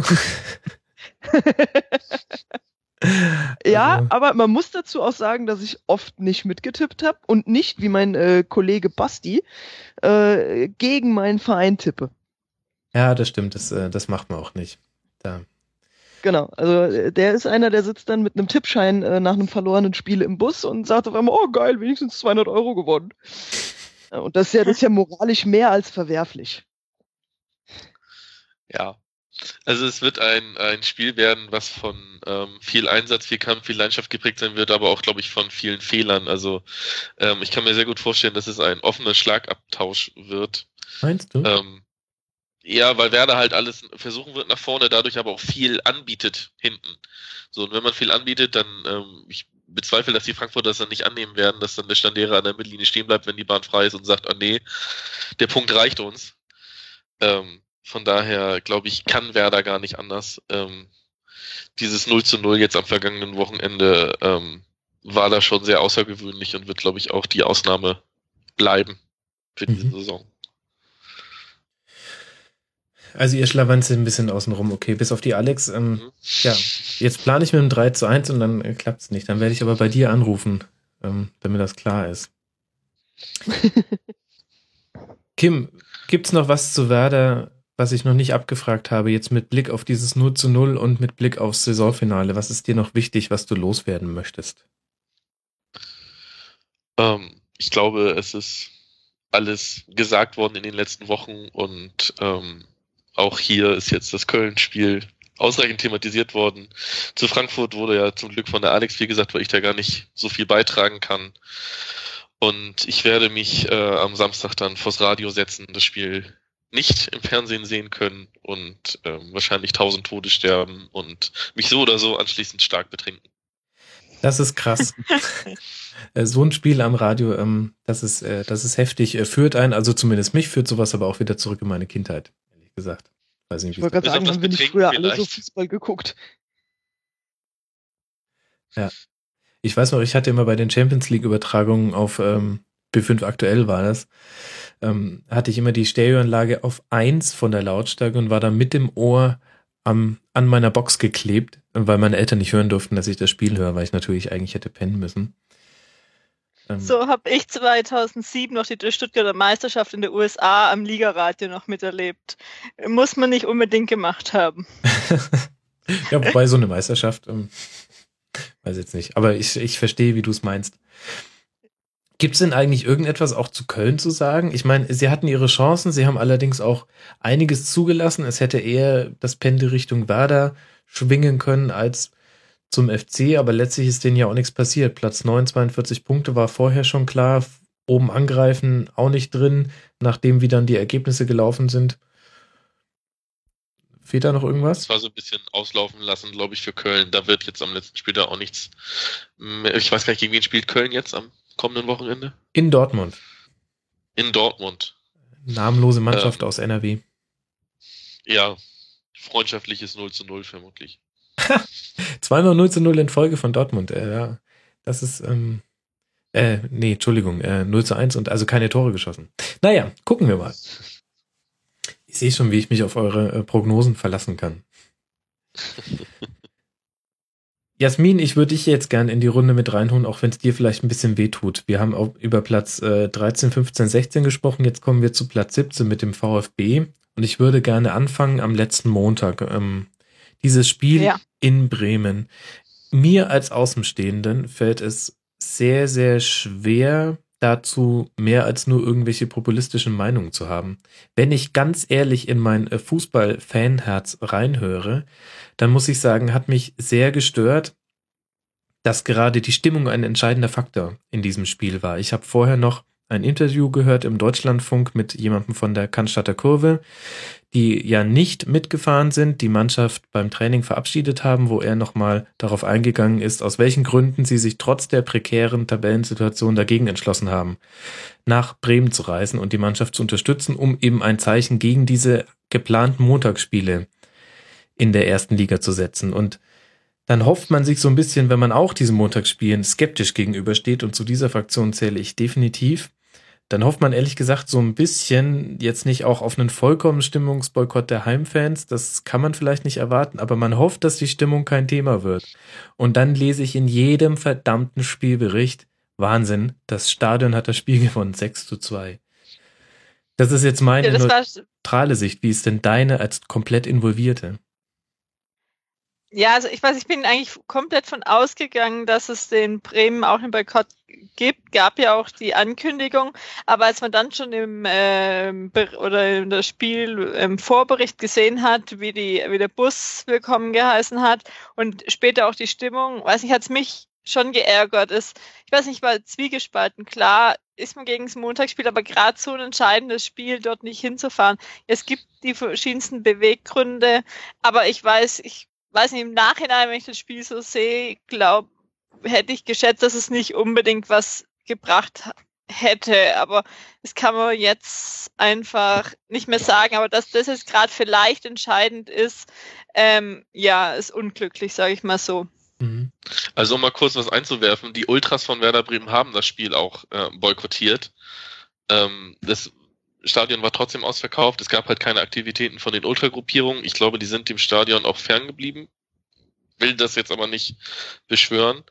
Ähm, und darüber hinaus glaube ich auch nicht, dass ein Fanboykott auf dieses, bei diesem Montagsspiel ähm, irgendwen bei der DFL in seinen Planungen zur Zerstückelung des Spieltags zum Umdenken bewegt. Mhm. Ähm, aber wie gesagt, die Ultras haben das Spiel äh, boykottiert. Okay, aber dann hat man das wirklich nicht gemerkt und es muss irgendwie von anderen Fans gekommen sein. Einfach so, oder sie haben es also für mich am Fernseher oder so laut getreten, dass man es gehört hat, aber es war schon imposant, was man ähm, da ähm, so mitbekommen hat, wenn man also, nicht im Stadion war ja. selbst. In Bezug auf diesen Ultra-Boykott haben sich halt ähm, viele Fans dazu entschieden, ähm, gerade jetzt, also wir sind der Meinung, die Mannschaft braucht die Unterstützung, das ist nicht der Zeitpunkt für Politik ähm, und wollen die Mannschaft gerade jetzt unterstützen und ähm, haben sich vielleicht doppelt die Seele aus dem Leib gebrüllt. Also die Stimmung war schon in der Form sehr massiv und ähm, es lagen auch reichlich Klatschpappen aus. ähm, Nein, das heißt, die Klatschpappen-Fraktion hat auch noch gewonnen. Das war ja das schlimmstmögliche Szenario. Kim, ah! Naja, aber ich weiß nicht, gut diese Klatschpappen singen und pfeifen können. Von daher ähm, haben äh, die vielleicht nicht komplett die Stimmung gemacht. Oh Mann, ey. Ich sag's euch, wenn die Europäer dessen befähigt wäre, ähm, sie ordentlich zu bedienen, dann gäbe es auch Lenz schon die Fan-Vuvuzela in deutschen Stadien. Mein Gott. Okay, aber jetzt ähm, sehr guter Einwurf. Vielen Dank für die Anmerkung zu den Ultragruppierungen. Das, ähm, da war ich mir nämlich auch nicht mehr sicher. Ich dachte auch, ich hätte was vom Boykott gelesen und dachte mir dann, Moment mal, ähm, wo wird hier boykottiert? Da muss man umso mehr den Hut ziehen vor den in Anführungszeichen nicht organisierten Fans. Wenn wir aber jetzt aufs Sportliche gucken, war es logischerweise ein verdienter Sieg und logischerweise ist äh, Stuttgart vollkommen zusammengebrochen.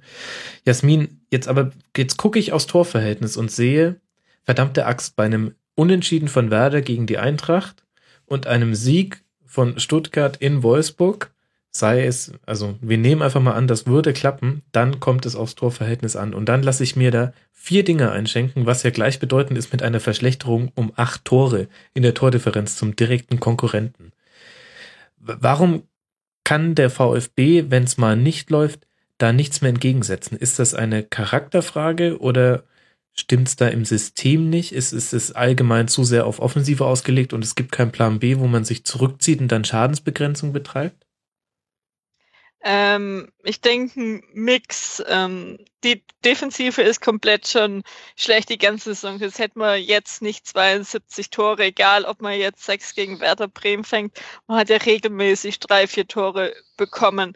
Man hat jetzt auch mit verschiedensten ähm, Teilen gespielt.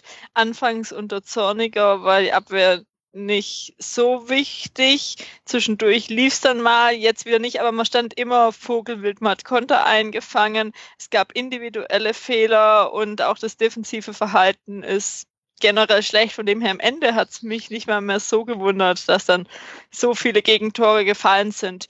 Es war zwischendurch gerade in der Hochphase, wo man so in der Siegesserie hat man, ist man wieder zurückgekommen von Rückständen. Aber es war auch schon oft der Fall, wenn eben Gegentore gefallen sind, dass man dann nicht wiedergekommen ist. Und generell Mentalität oder Auftrittsschwäche ist generell sprechen wir Fans ab. Es ist oft nicht, dass gekämpft wird, dass sie sich dann ergeben. So war das auch das ähm, Heimspiel davor, wo einfach dann sie nichts mehr versucht haben, noch auf dem Platz bisschen ähm, rumgetrabt sind. Ähm, ja, also das war mit der größte Kritikpunkt schon die letzten Spiele, seit es nicht mehr läuft, die Mentalität der Mannschaft. Mhm. Also wenn ich da mal kurz einschreiten äh, darf. Sehr gerne. Stuttgart, ich glaube, der, der Fehler liegt jetzt nicht erst in dieser Saison. Stuttgart ist für mich schon seit eigentlich seit der Meisterschaft 2007 permanent im falschen Film. Also die Mannschaft spielt über eine so lange Zeit sehr inkonstant. Also ich glaube, ich habe es mal für einen Beitrag bei mir in meinem Blog eruiert. Ähm, ich glaube, in fünf der letzten sieben Spielzeiten waren sie in einer Halbserie immer in der Nähe oder sogar auf einem Abstiegsrang. Das heißt, hier ist ja schon über Jahre hinweg nichts steht. Ja, also die Flatterhaftigkeit ist in Stuttgart zu Hause und ist schon seit Jahren. Deshalb glaube ich, ist es dieses Jahr nur ein extremer Schlenker nach unten. Und eigentlich wären sie ja letztes Jahr ohne diesen Last-Minute-Sport auch schon abgestiegen. Für mich liegt ähm, also das jetzt nicht primär an dem Personal, das jetzt dieses Jahr auf dem Rasen rumläuft, sondern da muss ja mehr dahinter stecken. Also vielleicht kannst du, Jasmin, da mir ein bisschen äh, was aufklären, was da im Argen liegt in diesem Verein schon seit Jahren. Aber es ist wirklich offensichtlich, dass da nie eine Ruhe einkehrt. Ja, und dass die Trainer wahrscheinlich immer wieder neue ähm, Mechanismen einführen wollen, natürlich auch neue Spieler, aber irgendwie scheint es ja nie zu verfangen. Also es ist immer nur so ein Strohfeuer und dass es dieses Jahr innerhalb einer Saison runter, hoch und jetzt im Absturz mündet, das kann ja kein Zufall sein. Nee, also wie du gesagt hast, ist es generell schon das Problem. Also letztes Jahr wurden, äh, waren wir gerettet am letzten Spieltag, das Jahr davor am vorletzten und so geht es, glaube ich, seit vier oder fünf Jahren wirklich, dass man immer einen Tag, einen Spieltag später gerettet ist. Und dies Jahr jetzt, wenn am äh, äh, Relegation über, oder überhaupt nicht. Jetzt wirklich das an einer Sache festzumachen, das fragen wir Fans uns schon seit Ewigkeiten. Jetzt ist, also wo unsere Hoffnung einfach war, ist, wo Dutt gekommen ist und mit Zorniger gemeinsam das ähm, oder die Spielphilosophie hatten, wo dann Zorniger jetzt wieder gegangen ist, wo es trotzdem Kramni das eigentlich so weiterführen sollte. Es war es sind generell also Spielertransfers hat dort das wirklich vor der Saison geschafft, viele neue, äh, viele alte Spiele loszuwerden, mehr als wir Fans erwartet hätten. Aber dann kam auch nichts nach, dann andere Spielentscheidungen, äh, Spieleraufstellungsentscheidungen hat man nicht verstanden. Es ist wirklich so viel. Ähm, Trainer wurden jetzt zig entlassen. Wir haben einen neuen Manager, Präsidenten, äh, Präsident ist inzwischen neu, der Aufsichtsrat wurde komplett ausgetauscht. Ähm, ja, es sind noch ein, zwei, drei Spieler, also Harnik, äh, Niedermeyer und Gentner grob da, die schon länger da sind. Rest der Spieler sind auch komplett ausgetauscht. Und dem wir das an einer Sache festzumachen, ist auch das komplette Rätsel ähm, für uns, wie wir es wieder äh, dort sind, äh, sind. Und inzwischen, ja, was diese Saison vielleicht auch dann jetzt am Ende nochmal das Problem war, man hatte eben diese Siegesserie, wo man insgesamt glaube jetzt acht oder 18 Punkte oder so da innerhalb von kurzer Zeit geholt hat. Da war so eine Euphorie, wie es seit Ewigkeit nicht mehr waren. Und dann plötzlich oder verliert man gegen Hannover und dann geht's auf einmal plötzlich weg. Man hat ja gesehen eigentlich, dass die Mannschaft kann. Aber dann, ja, ist es jetzt so, dass immer weiter ähm, man nach unten rutscht. Andere überall aus Medien, Podcasts ist überall, ähm, Stuttgart ist schon durch. Nur die VfB-Fans haben es noch kritisch gesehen. Und dann ist man weiter zurückgerutscht. Dann war ein Spieltag, wo alle Mannschaften eigentlich gegen eingespielt haben. Ja, und jetzt steht man auf Platz 17. Ist das vielleicht das Grundproblem, auf das man es tatsächlich dann doch wieder ein bisschen runterbrechen kann? Auch trotz angesichts der vielen anderen Stellschrauben, die du erwähnt hast. Aber das begleitet euch ja jetzt durch die vergangenen Spielzeiten, dass immer schon der externe Blick auf den VfB so ist, dass man sagt, vom Kader her müssten sie auf Platz X stehen und das ist dann oft sogar ein einstelliger Tabellenplatz. Und äh, tatsächlich bringen sie es aber nicht auf die Straße. Und dass sich vielleicht dieses Denken auch im Verein, bei den Spielern, bei entscheidenden Funktionen festgesetzt hat und vielleicht aber auch einfach nicht stimmt. Vielleicht also ich frage mich langsam, also ja, ihr hattet diesen Lauf zwischendurch, du hast es angesprochen und ähm, ihr habt dann gegen Hannover verloren, habt dann wiederum zwei Ta Spieltage später 5 zu 1 gegen Hoffenheim gewonnen. Da dachte man wieder, ah, okay, das, das war der letzte, das war der letzte Sieg bis heute. Genau. Ähm, dann dann nur noch äh, zwei Unentschieden, eins davon gegen Darmstadt. Ähm, Matthias, was war da denn bitte los? Und äh, ja, also das waren die zwei, glaub, das waren auch noch zwei Gegen, äh, die beiden Gegentore, die vielen waren. Das ist glaube ich 43. und, und 45. 45 plus eins äh, erste Minute. Ja, das war auch noch mehr, zwei eher glücklichere Tore, sagen wir mal so. Also dieses Unentschieden gegen Stuttgart, das war eigentlich, also da muss sich eigentlich jeder VfB-Fan heute noch fragen, wie der Punkt äh, zustande kommen konnte. Das war so ein bisschen Frankfurt diese 1 zu 2 Niederlage und auch Stuttgart das 2 zu 2, Augsburg das 2 zu 2, das waren also deutlich hergeschenkte Punkte von, von Lilien, weil die zweite Halbzeit einfach in zwei Spielen nicht gepasst hat und gegen Stuttgart ähm, das Glück auch ein bisschen gefehlt hat mit so einem doppelten Alu-Treffer in den letzten zehn Minuten. Aber ich glaube, nochmal auf den VfB zu kommen, was mir beim VfB so ein bisschen die Kardinalschwäche ist, dass die früher sehr, sehr gute Nachwuchsarbeit heutzutage oder schon seit Jahren überhaupt nicht mehr durchkommt in den Profibereich. Davon profitieren Vereine mittlerweile wie Hoffenheim und wie RB Leipzig. Ja, also wenn so Albecks und Co's, die früher die Nachwuchsarbeit beim VfB groß gemacht haben, wenn die einfach zu anderen Vereinen gehen und dort nachweislich auch wiederum gute, Arbeiten, gute Arbeit leistet, dann ist beim VfB einfach irgendwas stimmt da nicht. Ja, also unter Schneider hat es mal so einen kurzen Umschwung gegeben, auf die Jugend zu setzen, mit dem jungen Kedira ähm, und auch noch mit dem einen oder anderen, den ich jetzt gerade nicht mehr parat habe, Robin Jalsin, glaube ich.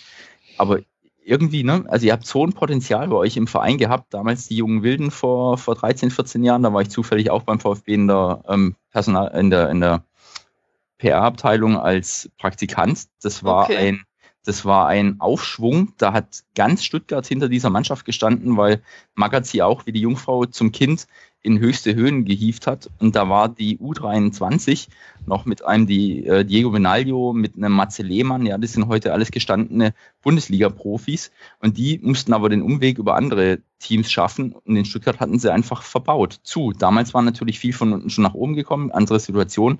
Aber du hast in Stuttgart so ein Potenzial und es liegt brach. Also ich kann das überhaupt nicht verstehen, dass der VfB da nicht mehr auf seine eigenen Leute gesetzt hat, über, über Jahre hinweg immer mal ein, zwei nach oben zu ziehen. Das Potenzial war da, aber in meinen Augen wurde das verschenkt. Und bis dann eben auch so Leute, die diese Jugendarbeit groß gemacht haben, zu anderen Vereinen gehen. Also guck dir Hoffenheim an, das siehst du heute noch. Ähm, Tuchel auch als Beispiel nur. Ja, also deshalb glaube ich, ist, ist der VfB schlecht beraten gewesen, ähm, den Blick vom eigenen Unterbau wegzuführen, hin immer wieder von außen Leute zu holen. Aber eigentlich, also so theoretisch machen sie es ja noch. Also man hat jetzt klar die letzten Jahre, was wir uns auch fragen, ist wenig nachgekommen. Okay, man hat einen Timo Werner, der hat zum Beispiel die zweite Mannschaft komplett übersprungen. Auch ein Baumgartel, der hat gestern fand ich mit länger Beste auf dem Platz, aber hat es auch immer durch Verletzungen oder wurde von Trainer rausgeräumt, nicht gespielt. Ja, aber generell ist es ein Problem. Die ähm, zweite Mannschaft spielt jetzt seit Jahren um Abstieg. Jetzt sind sie endgültig abgestiegen, schon seit zwei oder drei Spieltagen. Ähm, ja, sonst momentan ist auch die Frage, wer da wirklich nachkommt. Das war diese Saison, hat ein Ferrati mal ein paar Spiele gemacht, der seit wenn ich mich nicht täusche, seit Kramny Trainer ist, so gut wie dann auch wieder komplett in der zweiten Mannschaft. Ja, man hat eben Konkurrenz schon klar durch Hoffenheim, aber es war immer die Stärke. Man hat jetzt ein komplett neues Nachwuchs ein Nachwuchsleistungszentrum vor kurzem gebaut. Aber es stimmt schon, teilweise jetzt, ähm, entweder Ende letzter Saison oder Ende dieser Saison, wäre, wenn man vielleicht nicht indirekt im Abstiegskampf stecken würde, könnte man auch mal junge Spieler vielleicht da noch reinholen. Aber jetzt in dem Druck, die jungen Spieler auszusetzen, ist auch noch mal ein Stück äh, härter, ähm, als ja. würde man jetzt irgendwo im Mittelfeld noch spielen. Aber weißt du, wer das zum also Beispiel macht? Hannover 96. Im jüngste Startelf seit 30 Jahren jetzt am Wochenende gehabt gegen die TSG. Da kann man zwar sagen, okay, die ja. sind schon abgestiegen, aber sagen, sie haben es auch schon gemacht, bevor sie abgestiegen sind. Also äh, ab, ab Stendel quasi. Hatten Aber ich glaube, da waren sie schon auch. So wie, wie abgestiegen. Entschuldigung, wenn ich da nochmal einhacke. Also Hannover war für mich äh, gedanklich dann auch für Hannover selbst schon abgestiegen, selbst wenn es auf dem Papier noch möglich mhm. war, die Klasse zu halten. Und es war, glaube ich, wirklich anders gelagert. Beim, beim VfB denke ich, ähm, Jasmin, hast du auch recht, jetzt eine komplett junge Phalanx reinzuwerfen, macht wenig Sinn, weil damals 2003 hatten sie eben mit Soldo und mit Balakow wirklich äh, Meira gestandene Leute, an denen sich die anderen hochziehen konnten. Also die haben das Korsett gebildet. Heute hast du ja wirklich auch kein richtiges Korsett. Also das zeigt aber auch, dass in der Vergangenheit versäumt wurde, so ein Korsett überhaupt zu etablieren. Also Gentner ist vielleicht als Kapitän schon jahrelang äh, mit dabei, aber es ist jetzt offensichtlich ja auch keiner, ähm, der jetzt unumstritten ist, wenn ich so manche Tweets nee, lese von VfB-Fans. Ja. Ja, das ist ein Problem, was wir generell schon haben. Man hat keine wirkliche Innenverteidigung, wo man sich, äh, ja, wo man sicher ist. Dann Gentner als Kapitän ähm, war jetzt auch, wo er war ja auch fraglich für das Spiel und das Spiel davor dann kurzfristig verletzt. Denkt man schon, okay, andere, in anderen Mannschaften würde man denken, oh Gott, oh Gott, der Kapitän fällt aus. Bei uns ist es eher nicht so am Wochenende danach im Spiel hat man vielleicht schon mal gesehen, dass er es macht, aber sonst ja ist er eher umstritten. Sonst will man vielleicht gehofft hätte, wie an die Derby, aber der geht jetzt ja auch sowieso. Ja, sonst gibt's keine konstanten. Ndier gibt's noch, der ist jetzt momentan auch verletzt. Ähm, ja, ist generell Mentalität und wer die auch vorantreibt. Ähm, es gibt so viele Baustellen, wo man gar nicht weiß, wo man anfangen soll. Von dem her jetzt vielleicht eine zweite Liga wäre eine Möglichkeit, das aufzubauen oder das mal auszumisten. Aber äh, da ist es auch jetzt ist dann auch die Frage, was in, in der zweiten Liga generell ist. Es sind gerade so viele Fragezeichen generell für die Fans. Mhm. Lass mal jetzt aufs Spiel am Wochenende kommen, denn wir kamen ja vom, Ja. vom Montagsspiel, ähm, ähm, Ja. was man, woran man sich jetzt vielleicht schon gewöhnen kann in Stuttgart, denn das darauf folgende Spiel gegen Mainz. Da gab es auch zig Witze schon. Ähm, ja, sorry, da bin ich jetzt auf dem Bandwagon auch drauf gesprungen. Nee, nee, kein Problem. Ich konnte nicht anders. Er lag auf der Straße, ich musste mich nicht mal bücken. Also, gegen Mainz 1 zu 3 verloren. Die Konsequenz aus dem 6 zu 2 war zunächst mal vor allem in der Aufstellung zu sehen. Die komplette Viererkette plus Torhüter wurden getauscht. Ähm, Tüton raus, Lengerek rein. Und dann haben wir die Viererkette Heise, Baumgartel, Sunic, Großkreuz. Und ich glaube, er hat noch Schwab reingeworfen im Vergleich zum Werder-Spiel. Aber hinten personell alles neu, neu Also aufgesetzt. Heise, genau, Heise hat gespielt, weil es Insua die fünfte gelbe hatte. Mhm. Genau. Also komplett neue Viererkette, da kann man sagen, letzter Notnagel. Man kann aber auch sagen, nochmal, ähm, wenn es gut geht, sagen alle für Mut belohnt. Und ehrlich gesagt, zum Beispiel der Sky-Konferenz-Kommentator war bis zum 1 zu 1 äh, sehr, ähm, sehr auf dem Bandwagon äh, Kramny zu feiern. Das war eigentlich sehr erstaunlich, ähm, wenn man sich dann andere Spielzusammenfassungen dazu angeguckt hat. Der sagte, was, mein Gott, was hat Jürgen Kramny mit dieser Mannschaft gemacht? Sie lagen am Boden und jetzt äh, spielen sie hier so einen tollen Fußball und das 2 zu 0 liegt nur in der Luft. Damit hatte er ähnlich gute hellseherische Fähigkeiten wie ich in Bezug auf Hertha BSC vor dieser Saison. ähm, also Kramny hat's versucht. Ähm, und äh, dennoch ist es so gewesen, quasi, sobald der erste Gegenwind kam, ist das ganze Kartenhaus zusammengestürzt.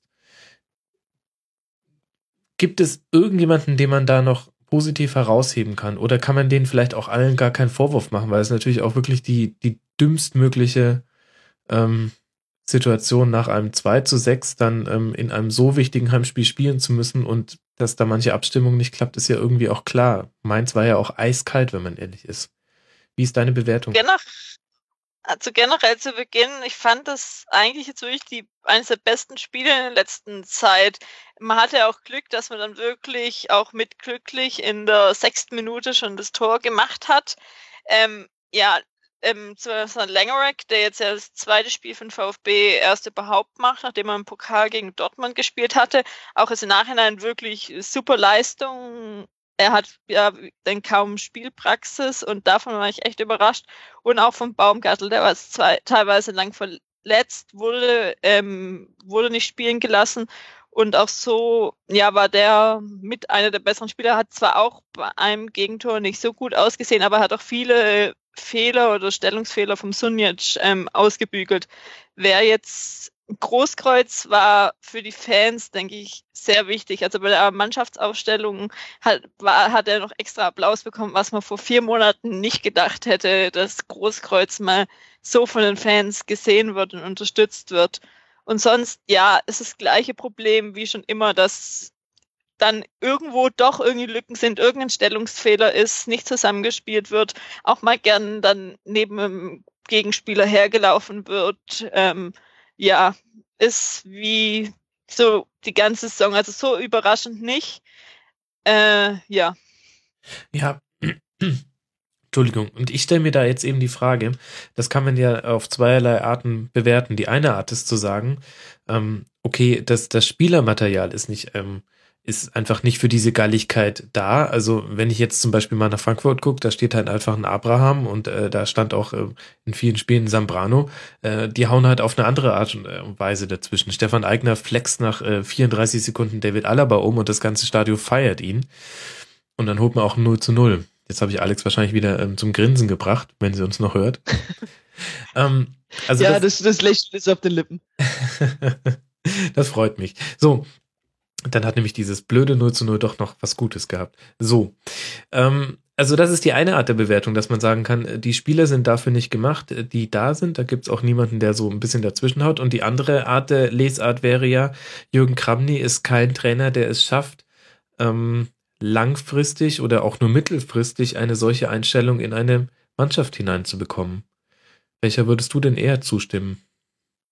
Ähm, mit, also wir hatten jetzt gerade, Dier ist ja noch jetzt verletzt schon seit längerem, der mhm. jetzt einer noch im defensiven Mittelfeld war, der dazwischen gehauen hat und eben Großkreuz, wo für uns, äh, wo das Schlimmste war, dass die beiden ausgefallen sind, weil es mhm. keinen mehr gab, der jetzt noch irgendwie dazwischen gegangen ist. Aber ja, also ich war eigentlich auch dafür, dass Kramny, was waren es vor zwei Spieltagen, also vielleicht auch äh, entlassen wird. Also es ist nicht vielleicht komplett gegen ihn, aber einfach, dass die Mannschaft jemand braucht. Das ist ja schon seit Jahren so, dass man VfB dann es eben läuft und es die letzte Chance vielleicht gewesen wäre, ähm, da noch was zu machen. Wo sonst der Fehler ist, keine Ahnung. Also es wurden jetzt dauernd Spieler äh, gewechselt, rein, raus. Harnik und Klein saßen komplett auf der Tribüne, wo im Nachhinein also auch keine Erklärung vom Kramnik gab, wieso.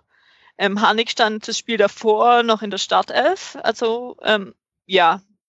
Und mhm. da einfach gibt so viele Baustellen. Es ist, teilweise wurden mit Graves und Werner mit zwei Stürmern gespielt. Jetzt war nominell gar kein Stürmer oder die Davi hat als Stürmer gespielt. Und ich weiß nicht, dass es vielleicht dann nicht eingespielt ist. Einzelne Spieler hängen sich da nicht mehr so rein. Ähm, ja, es geht einfach ähm, so viel zusammen. Und man hatte eben, also die Stimmung am Anfang ähm, des Spiels war wirklich ähm, super und auch durch das 1-0 war wirklich Euphorie und dann legt man sich wieder ähm, selber ähm, die Eier hinten rein und macht eben die Fehler und Längerwerk hat eben noch paar Mal gerettet, wo mhm. es auch noch mehr Gegentore hätte geben können.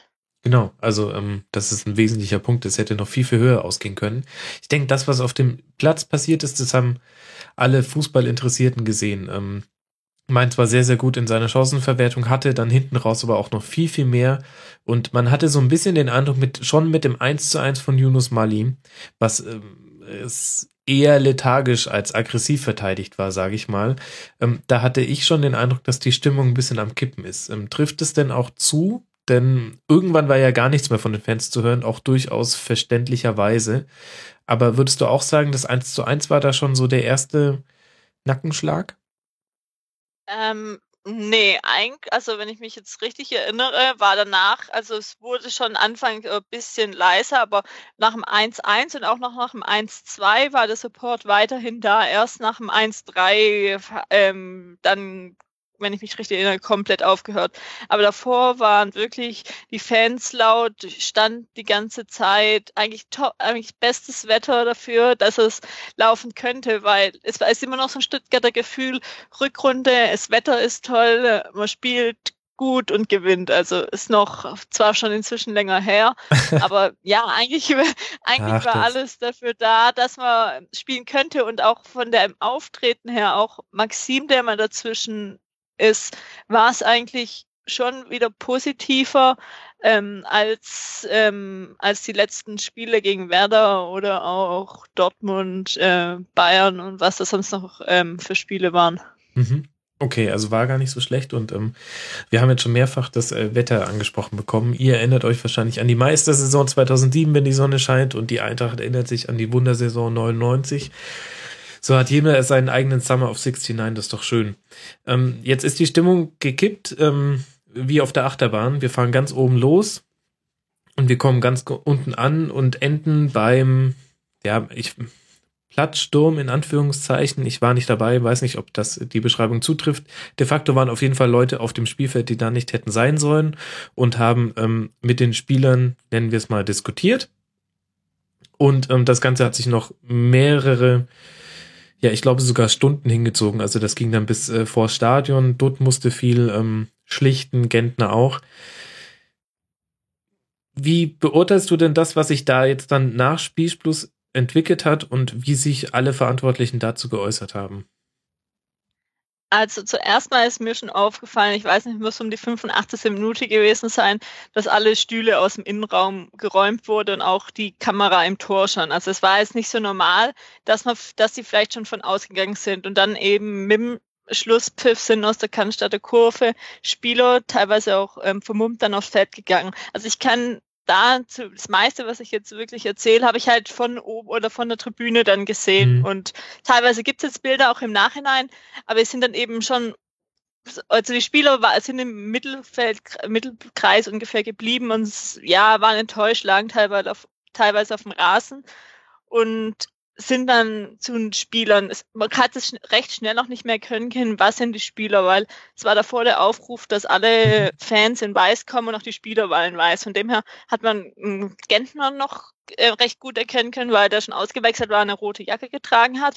Sonst eigentlich nicht. Die sind teilweise hingegangen, waren vermummt, aber es war jetzt, also ich fand es jetzt nicht so aggressiv, wie es teilweise auch im Fernsehen, wo wirklich nur diese paar Ausschnitte gab. Ähm, mal, also ein Ausschnitt, den man glaube in der Sportschau gesehen hat, war, dass Fans um Großkreuz standen, mit ihm geredet haben, dann kam einer, der gepöbelt hat und, wo, und der wurde dann von den anderen Fans weggeschickt. Mhm. Und Großkreuz schien auch noch auf dem Platz bleiben zu wollen. Deshalb, den habe ich dann irgendwann also von der Tribüne aus gesehen und wurde teilweise auch von Sicherheitskräften in Richtung ähm, Kabinengang gebracht und auch sonst andere Spieler waren noch auf dem Feld.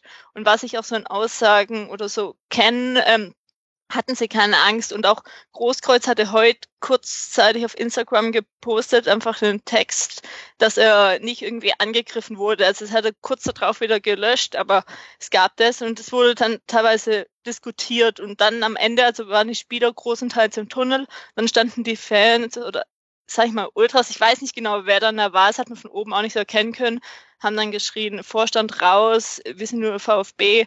Und da war aber relativ friedlich. Der Ordnungsdienst fand ich, hat sich eigentlich recht gut verhalten. Die sind nicht aggressiv drauf, weil das hätte es vielleicht noch mehr eskaliert. Und dann, ja, waren die im Tunnel, ähm, haben dann eben noch Vorstand rausgerufen und dann sind immer mehr aufs Feld gekommen. Teilweise ähm, auch dorthin. Aber was mich dann fast noch mehr gestört oder aufgeregt hat, auch irgendwelche, die dann einfach nur stolz waren, auf dem Spielfeld zu stehen. Bei uns gerade in Stuttgart ist Frühlingsfest auf dem Vasen, wo dann mhm. Leute mit ähm, Dundeln und Lederhosen da standen und gefühlt Sieger-Selfies gemacht haben und über den Platz gerannt haben, nur um stolz zu sein.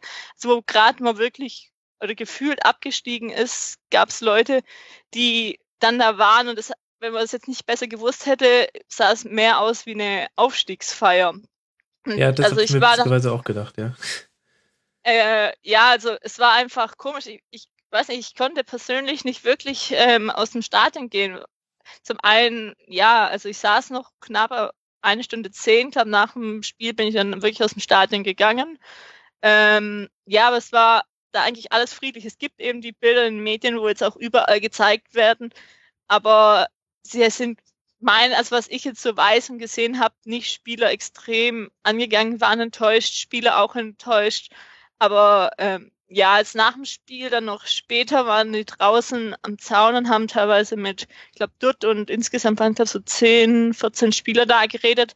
Was da genau geredet wurde, kennt man ein, zwei Aussagen auf Twitter gelesen, aber jetzt auch nichts groß, was man herausheben könnte. Man hat noch eine minimale Chance, was auch enttäuscht. Man kann mit den Fans mitfühlen. Aber klar, das ist auch für die Spieler schwer, da in der Situation die richtigen Worte zu finden. Die sind sicherlich auch selber enttäuscht. Ähm, und ja, muss man einfach jetzt vielleicht auch Zeit geben und hoffen, dass die vielleicht noch irgendwie dann jetzt gegen Wolfsburg gewinnen. Mhm.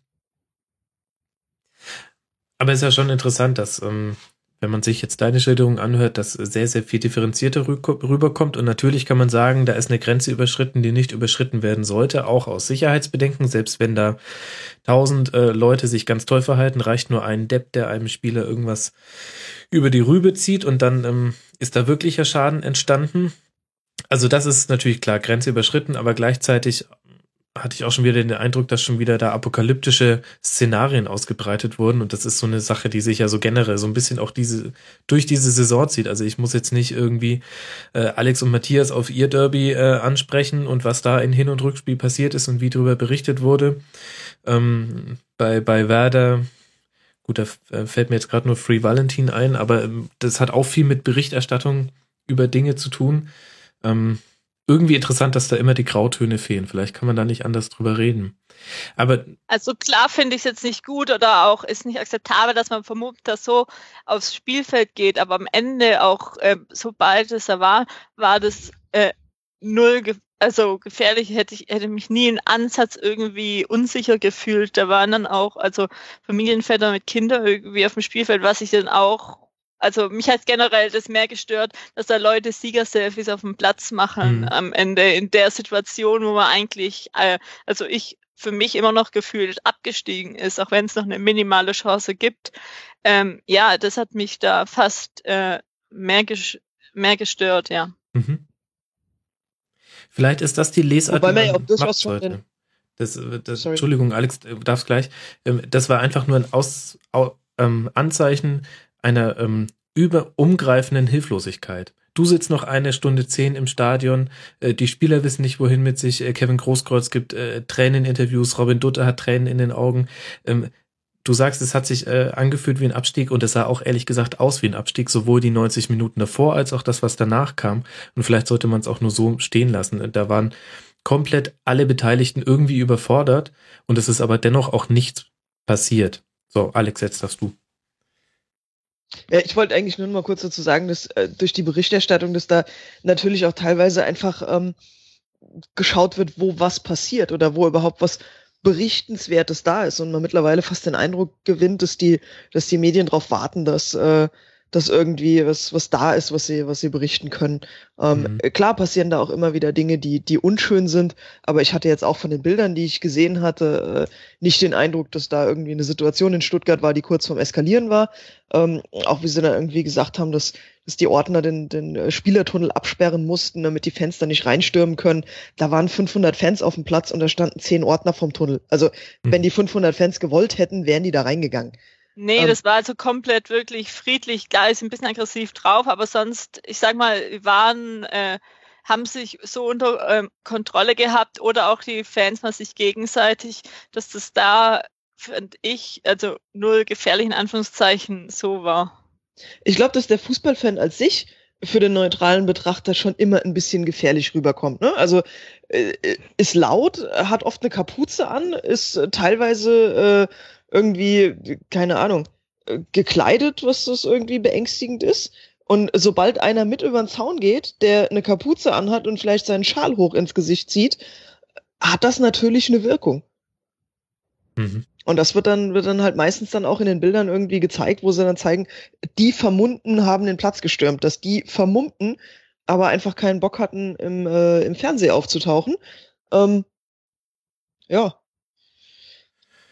ist dann halt auch irgendwie eine Aussage, die man, die man vielleicht auch als Medien noch mal ein bisschen geschickter hinterfragen könnte. Aber mhm. dadurch, dass halt auch innerhalb von äh, von einer halben Stunde äh, die die ganzen Berichte raus müssen, wird da halt auch nicht mehr viel hinterfragt, sondern einfach geschrieben. Mhm. Es war auch schwer, das alles mitzubekommen, aber es war ja nicht vorbereitet. Irgendwie, man konnte ja eigentlich nicht mitrechnen. Dann ist auf einmal sieht man die Spieler nicht mehr. Ein paar hat man dann noch, haben sie den Gentner irgendwie, hat eine Kamera gefunden, den Großkreuz. Und das ähm, zeigen sie jetzt auch ähm, so und ähm, ja, müssen das dann auch so zeigen. Es hat sich ja ewig gezogen, ähm, das Ganze. Nach äh, und da waren die meisten, äh, ähm, meisten Sendungen schon längst durch. Sky hatte da wahrscheinlich schon ähm, längst die Sendung beendet. In der äh, Sportschau hat er am Ende nochmal, ganz am Ende nochmal mhm. zwei, drei Bilder vom Zaun ge äh, gezeigt. Das war auch wirklich fast live. Es hat sich ja wirklich ewig ge ähm, gezogen, das Ganze. Und ähm, ja, du brauchst einfach Über, äh, die, die, Übersicht, du weißt nicht, was ähm, wo passiert und das da und die müssen eben auch Sachen bringen, die entweder ähm, Klicks bringen fürs Internet ähm, oder sonst irgendwelche Teaser, dass Leute ähm, anschauen. Den Hintergrund versteht man ja, aber wie es dann jetzt am Ende berichtet wird und immer die gleichen ein, zwei aggressiven Bilder gezeigt werden, wird auch, also finde ich den Fans in Anführungszeichen, wenn man die so bezeichnen möchte, nicht gerecht, was auch sonst generell jetzt in Stuttgart war, dass am Anfang, ich hatte Gänsehaut im Stadion äh, vorm Spiel, äh, nach dem 1-0 und dass da jetzt alle Fans wieder so dargestellt werden, das ähm, schwierige Stuttgarter Publikum etc., ja, wird mhm. dem einfach nicht gerecht. Ja. Das ist, das ist einfach auch die Wirkmächtigkeit der Bilder. Also zum Beispiel vor, vor zwei Wochen, als wir in Köln gespielt haben, habe ich die Atmosphäre sehr, sehr ähm, ja, schön, freudig, äh, sangesfreudig auch von den Kölnern. Es war wirklich eine sehr friedliche, sehr schöne Atmosphäre. Natürlich war auch durch die Tabellenkonstellation kein Grund, irgendwie in Trübsal zu verfallen als Köln-Fan. Aber wenn ich jetzt mal zurückdenke, dann sind mir vor allem zwei Sachen aus äh, Kölner Sicht in Erinnerung geblieben. Einmal diese äh, in schwarz gehüllte Tribüne der Köln-Fans nach dem Abstieg, der gegen Bayern, glaube ich, war es, äh, mhm. Fakt war vor, vor drei, vier Jahren und auch als die Köln-Fans in Gladbach in Maleranzügen aufs Feld gelaufen mhm. sind. Also ich glaube, so manche Fangruppen wissen halt auch, wie sie solche, wie sie in die Schlagzeilen kommen. Also das ist, glaube ich, auch so ein, so ein Geben und Nehmen. Ne? Also die haben dann in dem Moment einfach auch die Absicht aufzufallen und wissen dann halt auch genau, was sie tun müssen, um, um in die Medien zu kommen. Also deshalb einige, die dann später im Fernsehen zu sehen sind, die preisen das mit ein in ihr Verhalten. Ist aber schade, dass dann eben das auf die Fanszene generell zurückfällt, was eben total verzerrt ist. Also da gebe ich euch recht. Mhm. Und auch generell, also ich sag mal, für uns, wenn man Stand geht, ist so normal generell solche Leute auch zu sehen oder auch die Stimmung im Stadion. Wenn es jetzt wirklich jemand sieht, der noch nie vielleicht im Stadion war, wirkt es vielleicht noch mal extremer. Wir sind es auch ja einfach gewohnt, zweiwöchentlich oder wöchentlich das irgendwo zu sehen und ist in einem ähm, Rahmen auch normal geworden. Ja. Sehr, sehr gute Punkte, die ihr da ähm, alle jetzt hattet. Ähm, und äh, Kim äh, nickt sowieso die ganze Zeit schon, das weiß ich. Ähm, lasst uns dann äh, zum Sportlichen zurückkommen. Nicht, dass wir jetzt dann auch das Thema noch größer machen, als es eigentlich war. Jasmin, du hast schon angesprochen, es hat sich angefühlt wie ein Abstieg. Ich habe gesagt, es sah auch so aus. De facto gibt es aber natürlich noch die Möglichkeit. 33 Punkte, Werder Bremen davor hat 35 Punkte und das weitaus bessere Torverhältnis. Ihr spielt jetzt in Wolfsburg. Auf einer Skala von 0 bis 100 Prozent, wie groß ist noch deine Hoffnung, in der ersten Liga zu bleiben? Hm, fünf bis zehn Prozent. Also ich weiß nicht, ich hatte die Tabelle mir nach dem Werder-Spiel generell nicht wirklich angeschaut. Erstmal vorm Spiel ist erstmal überhaupt und gedacht, oh, sieht ja gar nicht mal so schlecht aus, wie ich es vielleicht im Gefühl hatte. Jetzt nach dem Spiel, als irgendwann das Stadion dann mal so leer war, dass man wieder Netz hatte, auch mal drauf geschaut. Es war dann doch irgendwie noch besser, als ich es im Gefühl hatte. Ich wusste ja die Ergebnisse dann schon. Und dann habe ich auch gedacht, okay, es ist so noch äh, rechnerisch möglich, aber es ist dann trotzdem nur äh, wenn, wenn Frankfurt und Werder für uns spielen und VfB auch noch gewinnt, wo ich noch ähm, das größere Problem drin sehe, hat man immer noch nur den Relegationsplatz und dann kommen die nächsten zwei Problemspiele auf einen zu. Gegen den Club. Ja, genau. Gut. Naja, dann schauen wir. Und vielleicht ähm, die eigentliche Szene des, des Spiels des Nachhinein, habt ihr den Pfandsammler gesehen? Den schwäbischen? den Zuschauer, der den Platzsturm ähm, dazu genutzt hat, die Pfandbecher, die da mutmaßlich draufgeschmissen wurden, erstmal schön alle einzusammeln und sich ein goldenes Rentenkonto zu verdienen. Das ist Nee, das war Viva Con Aqua, das hat er alles gespendet. Ja, das wäre ja super. War es wirklich so? Nee. In, in Bestimmt, doch, wir sagen das jetzt einfach mal, dass das so war. Keine Ahnung, also ich weiß nicht, ich habe nur so ein später das Bild äh, gesehen, nachdem ich, wo ich dann auch im Stadion saß, hatte ich mir eigentlich äh, vorgenommen, irgendwie, ich will heute nichts mehr mit Twitter zu tun haben, überhaupt nicht. Am Ende war das dann doch irgendwie, waren dann doch alle gleichgestimmt und war das mehr so, ja, äh, Therapiesitzung so gefühlt, mhm. den ganzen Abend auch noch, ähm, ja. Twitter kann helfen, ja. Ähm, ja. Vielleicht war es auch, ähm, keine Ahnung, Jürgen Kramny inkognito und äh, wollte sich schon mal was dazu verdienen für die Zukunft. So, jetzt haben wir gesprochen ausführlichst über Platz 13 Darmstadt, 15 Frankfurt, 16 Werder und 17 Stuttgart. Und die Mannschaft, die da jetzt noch dazwischen gerutscht ist, auf Platz 14, aber nicht mehr absteigen kann aufgrund der Konstellation, dass 15 und 16 noch gegeneinander spielen, ist die TSG aus Hoffenheim und die hat gespielt gegen Platz 18, über den wir auch noch nicht gesprochen haben. Lasst uns mal weitermachen im Spieltag. Vielleicht geht's jetzt ein bisschen schneller. Ähm, Hannover 96, 1 zu 0 gewonnen gegen Hoffenheim. Es war ein Muster ohne Wert für Hannover, die waren schon abgestiegen, aber vielleicht emotional ganz wichtig. Und zu dieser emotionalen Geschichte gehört auch, dass der Tod von Niklas Feierabend ein bisschen alles überschattet hat. Ein 19-jähriger ähm, Juniorenspieler von Hannover 96. Er hat auch überschattet die Rückkehr des Kevin Kurani. Wer hätte damit gerechnet? Der hat auf Seiten von Hoffenheim gespielt. Alex, damit du auch mal wieder zu Wort kommst, ähm, da atmet, atmet man schon auf, dass Hannover Stendel erst zu spät aus der Kiste gepackt hat, oder? ja, wobei, also ich glaube, ich glaube, das hätte auch nicht mehr allzu viel gebracht. Ähm, Hannover hat äh, auch schon Anfang der Saison den für mich schlechtesten Kader gehabt. Ähm, deren Talfahrt war, war vorhersehbar. Ähm, ja, die haben halt, die haben halt mit Stindl einen, einen Top-Mann verloren. Mhm. Ähm, der letztes Jahr noch so ein bisschen für, für, für äh, Furore gesorgt hat. Äh, die waren natürlich auch äh, verletzungsbedingt noch mal ein bisschen geschwächt. Ähm, aber ansonsten schon ein ganz schwacher Kader. Äh, ähnlich sehe ich das auch bei der, bei der TSG Hoffenheim. Ähm, der Einkauf von Kevin Kurani war auch so eine Nummer, die ich nicht verstanden habe. Ähm, so, so einen alternden ähm, Stürmer sich beizuholen, das, das kann man mit einem Claudio Pizarro machen, bei dem man einfach weiß, dass egal wie alt der Typ wird, der immer weiter trifft. Äh, keine Ahnung. Den kann man auch in zehn Jahren wahrscheinlich noch auf den Platz stellen.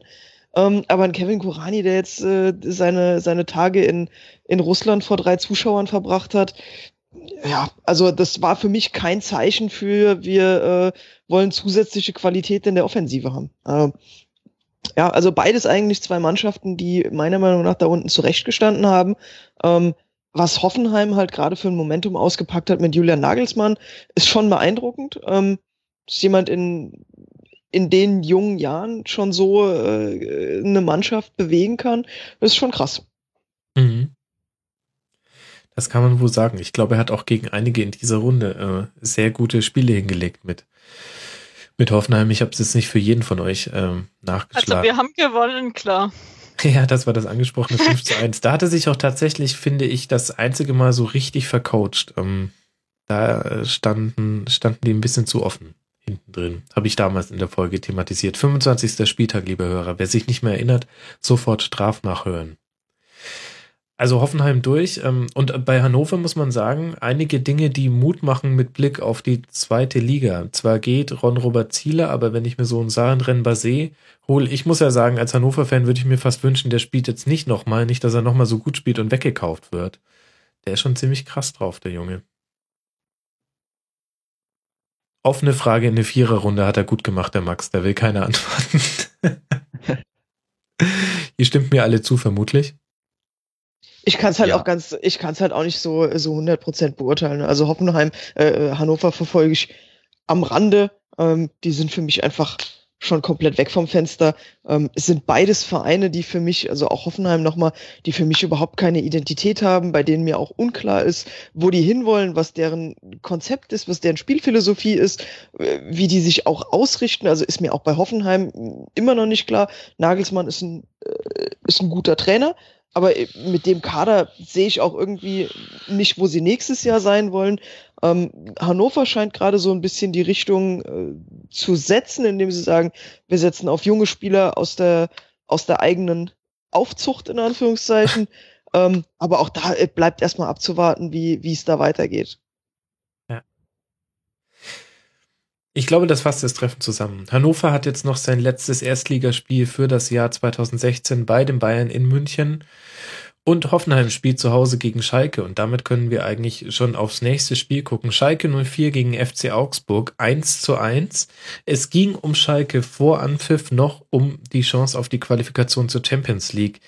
Die hat man vermutlich verspielt, denn nach Schlusspfiff, nach dem 1 zu 1 von Daniel Bayer, waren es nur 49 Punkte. Schalke steht derzeit sogar nur auf Platz 7, dem Europa League Qualifikationsplatz. Drei Punkte Rückstand auf Gladbach mit 52 Punkten auf dem angesprochenen Champions League Qualifikationsplatz.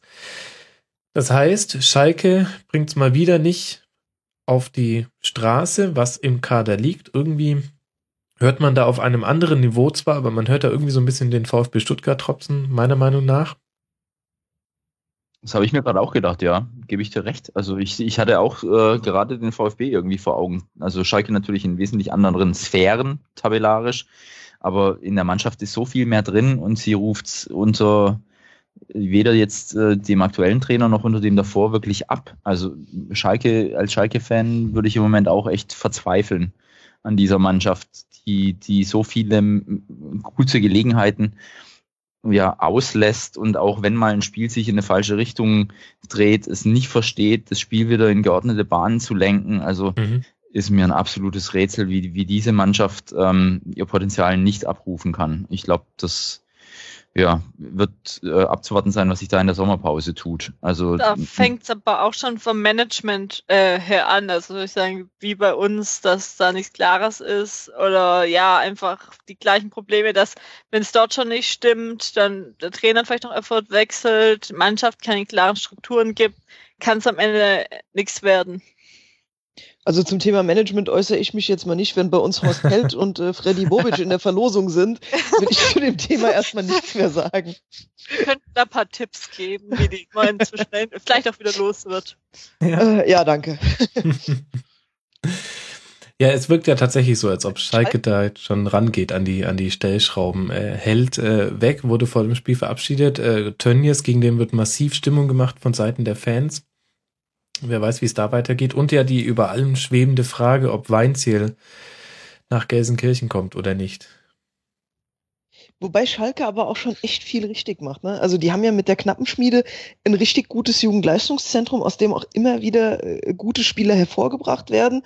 Ähm, was natürlich dann auch bezeichnet ist, ist, wenn ein, ein Julian Draxler sagt, nee, ich muss hier weg, äh, weil ich unter dem Druck, der als junger Spieler auf mir liegt, äh, einfach meine Entwicklung nicht voranschreiten kann. Also ist natürlich auch so ein, so ein zweischneidiges Schwert, wenn man eine gute Jugend dabei hat und die, die Jugendspieler sich dann unter so massivem Druck fühlen, dass sie es nicht glauben, im eigenen Verein den Durchbruch zu schaffen. Wobei er ihn jetzt bei Wolfsburg ja auch nicht äh, viel weiter nach vorne getrieben hat. Nee. War kein Raketenstark auf, Start auf jeden Fall ich meine, wir hier in der Runde können uns sowieso ganz entspannt zurücklehnen, einfach mal gucken, ob Weinzierl jetzt äh, zu Schalke kommt oder nicht und was Schalke generell so macht und was mit Clemens Tönnies passiert. Das tangiert uns nur sekundär und in dem Fall kann man, glaube ich, auch ganz dankbar dafür sein. Was man aber, glaube ich, bei dem Spiel sagen kann, ist, man hat wirklich gesehen, dass äh, Breitenreiter es nicht geschafft hat, Schalke einen Plan dafür zu geben, das 1 zu 0, okay, das haben sie erzielt, meiner Meinung nach aber viel auch durch Einzelleistung, aber die Reaktion danach finde ich verheerend, sich dann gegen eine Mannschaft, um dies, für die es noch um viel geht, so hinten reinzustellen, dass die quasi gar nicht anders können, als aus der zweiten Reihe mal abzuziehen und dann der 89. Minute das 1 zu 1 zu machen. Das ist halt tatsächlich auch nicht Champions League. Also das ist, und das ist ehrlich gesagt auch eher nur Qualifikation Europa League als Europa League, meiner Meinung nach. Ja, es ist ja auch ein Kader, der sicherlich ähm, sein Geld kostet. Also ja. das Geld muss ja auch irgendwo wieder reinkommen. Da ist wahrscheinlich ein Schalke jetzt auch so ein kleiner Teufelskreis, der permanent äh, durch einen Schwungrad der Leistungen am Leben gehalten wird. Also ist wirklich bitter. Da ist auch so viel Emotion, glaube ich, bei Schalke im Spiel, was dem Ganzen auch nicht gerade zum Vorteil gereicht. Also ja, ich bin auch wirklich äh, ein bisschen am Rätseln, wie man da vor Ort wirtschaftet und wie das jetzt weitergeht. Mhm. Und wenn wir auf den Gegner gucken, Augsburg hat sich dadurch gerettet. Jetzt Platz 11 mit 38 Punkten, aber das Wichtige ist eben die 38. Es kann nicht mehr runtergehen in die zweite Liga. Dazu kann man ähm, beglückwünschen. Jetzt würde mich mal interessieren, wir gehen mal Reihe um. Ich äh, moderiere die Namen an. Wer von euch hat gedacht, ähm, Augsburg kann man noch packen und hinten in den Abstieg reinziehen? Kim? Nee, habe ich nicht mit gerechnet. Alex? Ja, ja, habe ich eigentlich schon mit gerechnet. Um, vielleicht doch, vielleicht doch so ein bisschen aus der eigenen Ach, du hast schon wieder Darth Vader. Das ist ja furchtbar.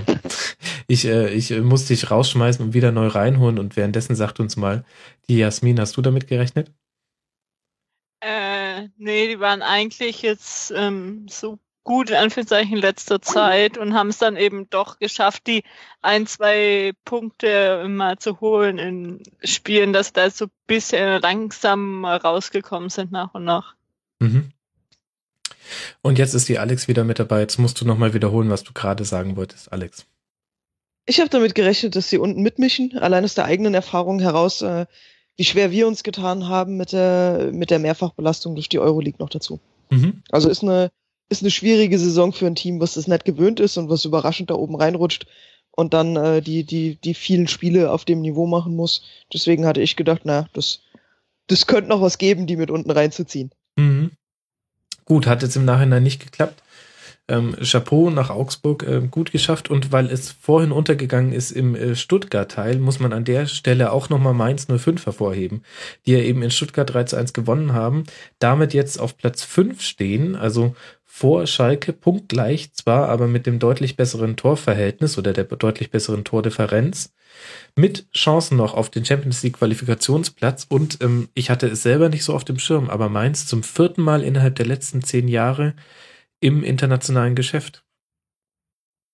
Champions League Quali wirklich? Das sind, äh, die müssten da elf Tore aufholen, meiner Rechnung nach, oder? Sehe ich irgendwas falsch auf Ey, meiner Tabelle? rechnerisch seid ihr noch nicht abgestiegen. Dann ist äh, Mainz rechnerisch wohl noch in der Champions League Quali. Okay. Ja. Ja, wenn die Gäste besser vorbereitet sind als man selbst. Gut. Ich wollte ja eigentlich nur noch mal Mainz loben, weil das vollkommen untergegangen ist. Wir haben darüber geredet, wie furchtbar Stuttgart gespielt hat, aber Mainz hat auch wirklich sehr, sehr gut gespielt und die haben ja auch das Momentum damit wieder ein bisschen herumgedreht. Ähm, Ja, irgendwie ist Mainz, irgendwie, er weiß nicht, bei mir im Kopf immer noch nicht da oben so angesiedelt. Man hat gedacht, auch so klar, äh, ge ähm, Gewinn gegen Mainz hat man letztes Jahr auch am, beim letzten Heimspiel gemacht, aber dass die eben halt um die Europa League oder Champions League spielen wurde, war, da haben viele Fans in Stuttgart ähm, auch verdrängt und am Ende, wenn man jetzt auf Platz 5 steht, ist man da oben dann auch verdient, wenn man es über die komplette Saison so geschafft hat. Ähm, ähm, kontinuierlich seine Punkte zu holen. mhm. Und wie du sagtest, Max, ähm, mit, mit vier Platzierungen in Europapokalplätzen äh, in den letzten zehn Jahren, das zeigt ja auch, dass da viel richtig gearbeitet wird und wahrscheinlich nicht umsonst deshalb Heidel jetzt nach Schalke geht. Mhm. Also vielleicht ist damit auch ähm, bezweckt, in Ruhe, ordnen, sofern es in Schalke geht, aber zumindest kontinuierlich eine Entwicklung voranzutreiben. Also könnte dann wieder auf, äh, um zurückzugehen auf das Spiel Schalke gegen Augsburg, auch darin begründet liegen, ähm, sich da was abzuzwacken. Mhm. Und wir haben es schon angesprochen, äh, mir war das die ganze Zeit schon vollkommen klar. Gladbach eigentlich so gut wie sicher in der Champions League Quali, keine Chance mehr für jemanden dahinter da noch zu kommen. Warum sind sie so gut wie sicher in der Champions League äh, Quali? Weil sie gewonnen haben. Zu Hause gegen Leverkusen, die nicht abgeschenkt haben. Das muss man sowieso mal lobend hervorheben, während wir in der letzten Saison um diesen Zeitpunkt sehr viel über Wettbewerbsverzerrung und ähm, Ausstellungen und B11 und so weiter diskutiert haben. In diesem Jahr absolut ähm, vorbildlich. Ähm, alle Mannschaften, selbst die Mannschaften, die abschenken könnten, haben das nicht getan. Da gucke ich nach Dortmund und da gucke ich auch nach Leverkusen, die sehr gut gestartet sind. Kim, du hast schon äh, länger nichts mehr gesagt. Du verhältst dich auch eher nordisch, norddeutsch einsilbig. ähm, Gibt es denn was, was dir in dem Spiel hängen geblieben ist, als jemand, der emotional nicht involviert ist? bei dem Gladbach-Spiel, ähm, ich habe ein paar Ausschnitte davon gesehen, also da muss ich mich auch wieder relativ einsilbig äh, verhalten. Ich habe die Tore gesehen ähm, und viel mehr auch nicht. Äh, zu mehr hat die Zeit gefehlt. Ähm, aber insgesamt zur Gladbacher Saison finde ich es beeindruckend, ähm, wie das Ganze abgelaufen ist mit dem Rücktritt Favre Mhm. ähm, und ähm, wie André Schubert ähm, da die Mannschaft so auf diesen Weg gebracht hat oder ähm, ja, an bestimmten Stellschrauben gedreht hat und ja jetzt nicht komplett die Identität der Mannschaft geändert hat. Das ist natürlich auch schwierig innerhalb einer Saison. Ähm, das finde ich schon sehr beeindruckend, was da ähm, abgelaufen ist. Also ähm, und man muss dann ja auch sagen, dass Favre im Endeffekt hat er alles richtig gemacht. Er wollte das Beste für die Mannschaft und ähm, Platz 4 ist jetzt, glaube ich, nicht so verkehrt. Von daher ähm, gebührt da doch auch nochmal im äh, ganz langen Rückblick nochmal ein bisschen Respekt dieser Entscheidung. Ja, und was ich an der Stelle sehr interessant finde, ist, wie kritisch eigentlich André Schubert gesehen wird, obwohl man eben einfach diesen, diesen einfachen Fakt schon auch ein bisschen höher hängen könnte, dass man sagt, Moment mal, er hat diese Mannschaft auf Platz 18 übernommen, äh, nach fünf Niederlagen in Folge und jetzt sind sie in der Champions League. Also er hat seine Aufgabe mehr als nur erfüllt, er hat sie übererfüllt. Man fragt sich so ein bisschen, wo die Konkretheit dieser, dieser Spekulationen herkommt, dass jetzt Weinziel auch auf Gladbach gehandelt wird. Ähm, es gab ein sehr, sehr schönes Interview vor Spielbeginn mit Rainer Kallmund und Hans Meyer. Ähm, da könnte ich 15 Rasenfunk-Intren draus basteln, wenn ich es irgendwo noch so finde, dass ich die O-Töne rausschneiden kann. Die haben mal schön Ecki Häuser dafür auseinandergenommen, dass äh, für die, einfach nur für den Inhalt der Fragen, den, die er gestellt hat. ist, ist schon irgendwie erstaunlich. Ich weiß nicht, und ich weiß auch nicht, ob das, also auch im Rasenfunk waren wir hier immer mal wieder kritischer, ähm, ob man da nicht ein bisschen zu, zu einfach den Mechanismen folgt. Also die hatten Wackelspiele drin, gerade so Ende, Ende Dezember. Ähm, Kim, da wirst du dich noch gut dran erinnern. Werder hat da 4 zu 3, glaube ich, gewonnen im DFB-Pokal. Viertelfinale oder Achtelfinale, was auch immer. Ähm, und, und dann auch äh, gegen Leverkusen richtig auf die Mütze bekommen, 5 zu 0. Aber das war es ja eigentlich. An sich, ansonsten, wenn man sich anguckt, spielen taktisch hochinteressant mit, äh, mit einer Dreier-Vierer-Kette, je nachdem, äh, wo sich der Ball im Feld befindet. Und jetzt haben sie noch mit André Hahn jemand zurück, der zurückgekommen ist. Meine Güte, man stelle sich vor, er hätte in dieser Form ähm, länger mitgespielt. Bei Gladbach ist natürlich jetzt sehr viel Konjunktiv, aber der Mann ist ja auch richtig on fire. Also mit 200 kmh das 2 zu 1 gemacht. Also für mich ist allerdings der Gladbach-Spieler der Saison ähm, Mo Dahut, also mhm. ähm, aus dem Dahut gezaubert, um ein schlechtes Wortspiel direkt anzubringen. Uh. Ähm, Wahnsinn, ähm, was das, also äh, das glaube ich, kann man auch Schubert zu einem Großteil zuschreiben. Ähm, den finde ich, den finde ich wirklich stark und ich bin gespannt, wie weit diese Entwicklung noch gehen wird. Ähm, aber dem, dem schaue ich unheimlich gerne zu. Und ähm, das ähm, sagt schon einiges aus, weil ich sonst jetzt nicht so ein Fan von Borussia Mönchengladbach bin, aber wenn ich den der Hut spielen sehe, das macht Spaß. Also ich bin jetzt jemand, der Gladbach nicht ähm, so sehr verfolgt, aber immer mal wieder. Und ich glaube, dass ähm, Schubert jetzt die Mannschaft ja nicht auf links gedreht hat, sondern da ist immer noch sehr viel Favre in dem Team. Um, auch wenn der Hut jetzt äh, eine der Entdeckungen ist der Spielzeit. Und also Gladbach ist, warum diese Diskussion um Schubert immer noch so ein bisschen rumwabert, ist, glaube ich, auch der Anfangszeit geschuldet, dass ähm, Eber ihm nicht gleich einen Vertrag gegeben hat, sondern erstmal ihn als Übergangstrainer auch ähm, eine Chance gegeben hat, was aber auch klar so kommuniziert war. Und damit war ja auch irgendwie insgeheim äh, klar, das Vertrauen in diese Person ist jetzt nicht äh, von vorne herein da. Und mhm. ich glaube, dass dieser Erfolg von Schubert dann Eberl auch so ein bisschen in Zugzwang gebracht hat und dann auch zum äh, richtigen Vertrag geführt hat, dass diese Überlegung immer noch so ein bisschen im Hinterkopf ist. Ne? Es ist ja nicht der, der Wunschkandidat gewesen und wenn der mal vier Spiele verliert, dann wird er auch die längste Zeit Trainer gewesen sein. Aber er versteht es ganz gut, die Ergebnisse sprechen für ihn. Ich glaube, er hat doppelt so viele Spiele gewonnen wie verloren.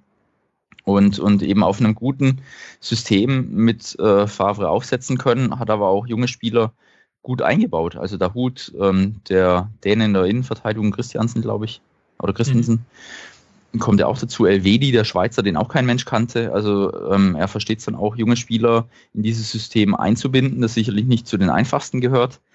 Ähm, also Chapeau vor der Leistung der Gladbacher, muss ich auch ganz ehrlich sagen, ohne dass ich sie jetzt intensivst verfolgt hätte. Aber finde ich, war auch, als wir in Gladbach gespielt hatten und unglücklich 2 zu 3 verloren hatten, ähm, waren die in Unterzahl und haben, haben trotzdem ähm, Gas gegeben. Also das fand ich schon, schon ansehnlich, was die da abliefern. Ich höre niemanden in der Runde widersprechen. Und Leverkusen, ich habe es schon angesprochen, hat sich voll reingehauen. Die haben nicht abgeschenkt, obwohl der Tabellenplatz 3 schon sicher war. Und da muss man so ein 1 zu 2 durch zwei Tore von André Hahn auch nicht höher hängen, als es war. Für Gladbach sehr wichtig und für Leverkusen ist absolut nichts passiert. Dagegen bleibt die Frage, was mit ähm, ja. Julian Brandt war. Nicht getroffen. Der verspielt noch seinen Platz an Hahn, wenn es so weitergeht. Also mir wird das schwarz das hat, vor Augen, Der Löw hat es ja nicht gesehen. Ja. Ah, der, Löw, der Löw war ja in Frankfurt, von dem her wird das jetzt primär nicht mehr gesehen haben. Da frage ich mich, was er sich da angucken wollte. er wollte mal gucken, wie, wie, wie man so, ähm, wie Frankreich im EM-Finale gegen Deutschland dann auftreten wird. Mit Sechserkette. Wollte sich mal die moderne Sechserkette angucken, genau. Und Stefan Eigner. nee, wir können gegen die gar nicht im Finale spielen. Schon wieder, schon wieder Inkompetenz hier. Die sind in unserem Zweig. Gladbach ist halt ein bisschen weit weg aus dem Schwarzwald. Da ist man in Frankfurt kurz schneller die Autobahn hochgefahren. Das ähm, könnte ein Argument sein, aber ich möchte jetzt hier kein, keine bösen Spekulationen Nährboden geben. Aber das stimmt schon. Die Frage nach Julian Brandt muss man stellen. Da erwarte ich auch eigentlich Konsequenzen. Ist für mich der zweite Skandal, nachdem das, das zu Null von Werder nicht haben, ausreichend thematisiert wurde, warum habe ich das doch nicht auf Platz 1 der Titelseiten gesehen? Aber gut, dafür ist ja der Rasenfunk da. Wir machen dann die Themen auf, die wirklich wichtig sind. Und dementsprechend freue ich mich jetzt sehr über HSV gegen Wolfsburg zu sprechen. äh, ja, Alex, du lachst schon. Mega wichtiges Spiel. Ähm, es, es stand viel auf dem Spiel, nämlich drei Punkte. Ähm, Hamburg hat diese drei Punkte nicht bekommen. Stattdessen hat der VfL Wolfsburg gezeigt, dass man doch noch so eine Art Charakter irgendwo im Handschuhfach gefunden hat und Ja. 1 zu 0 gewonnen. Und was nehmen wir Also da ich jetzt mit? also ich habe jetzt nur die Zusammenfassung gesehen, also vom Spiel, aber ich fand Wolfsburg eigentlich recht äh, beeindruckend. Die hatten recht viele Chancen noch und äh, ja, ich habe es mir auch speziell dann halt nochmal mehr angeschaut im Hinblick auf ähm, nächsten Samstag. Und so schlecht fand ich es jetzt gar nicht mal, wie sie die Spieltage davor schlecht geredet wurden. Ja, mit dem Kader, also das ist schon absurd, was sie da teilweise gespielt haben. Ich meine, Werner hat jetzt davon auch profitiert. Ähm, ich weiß nicht, also ich, ich, glaube nicht, dass eine Mannschaft gegen einen Trainer spielt. Das glaube ich gibt es einfach nicht. Aber wenn das so ist, dann hatte ich in den letzten Wochen das Gefühl, so dass es in Wolfsburg so sein kann.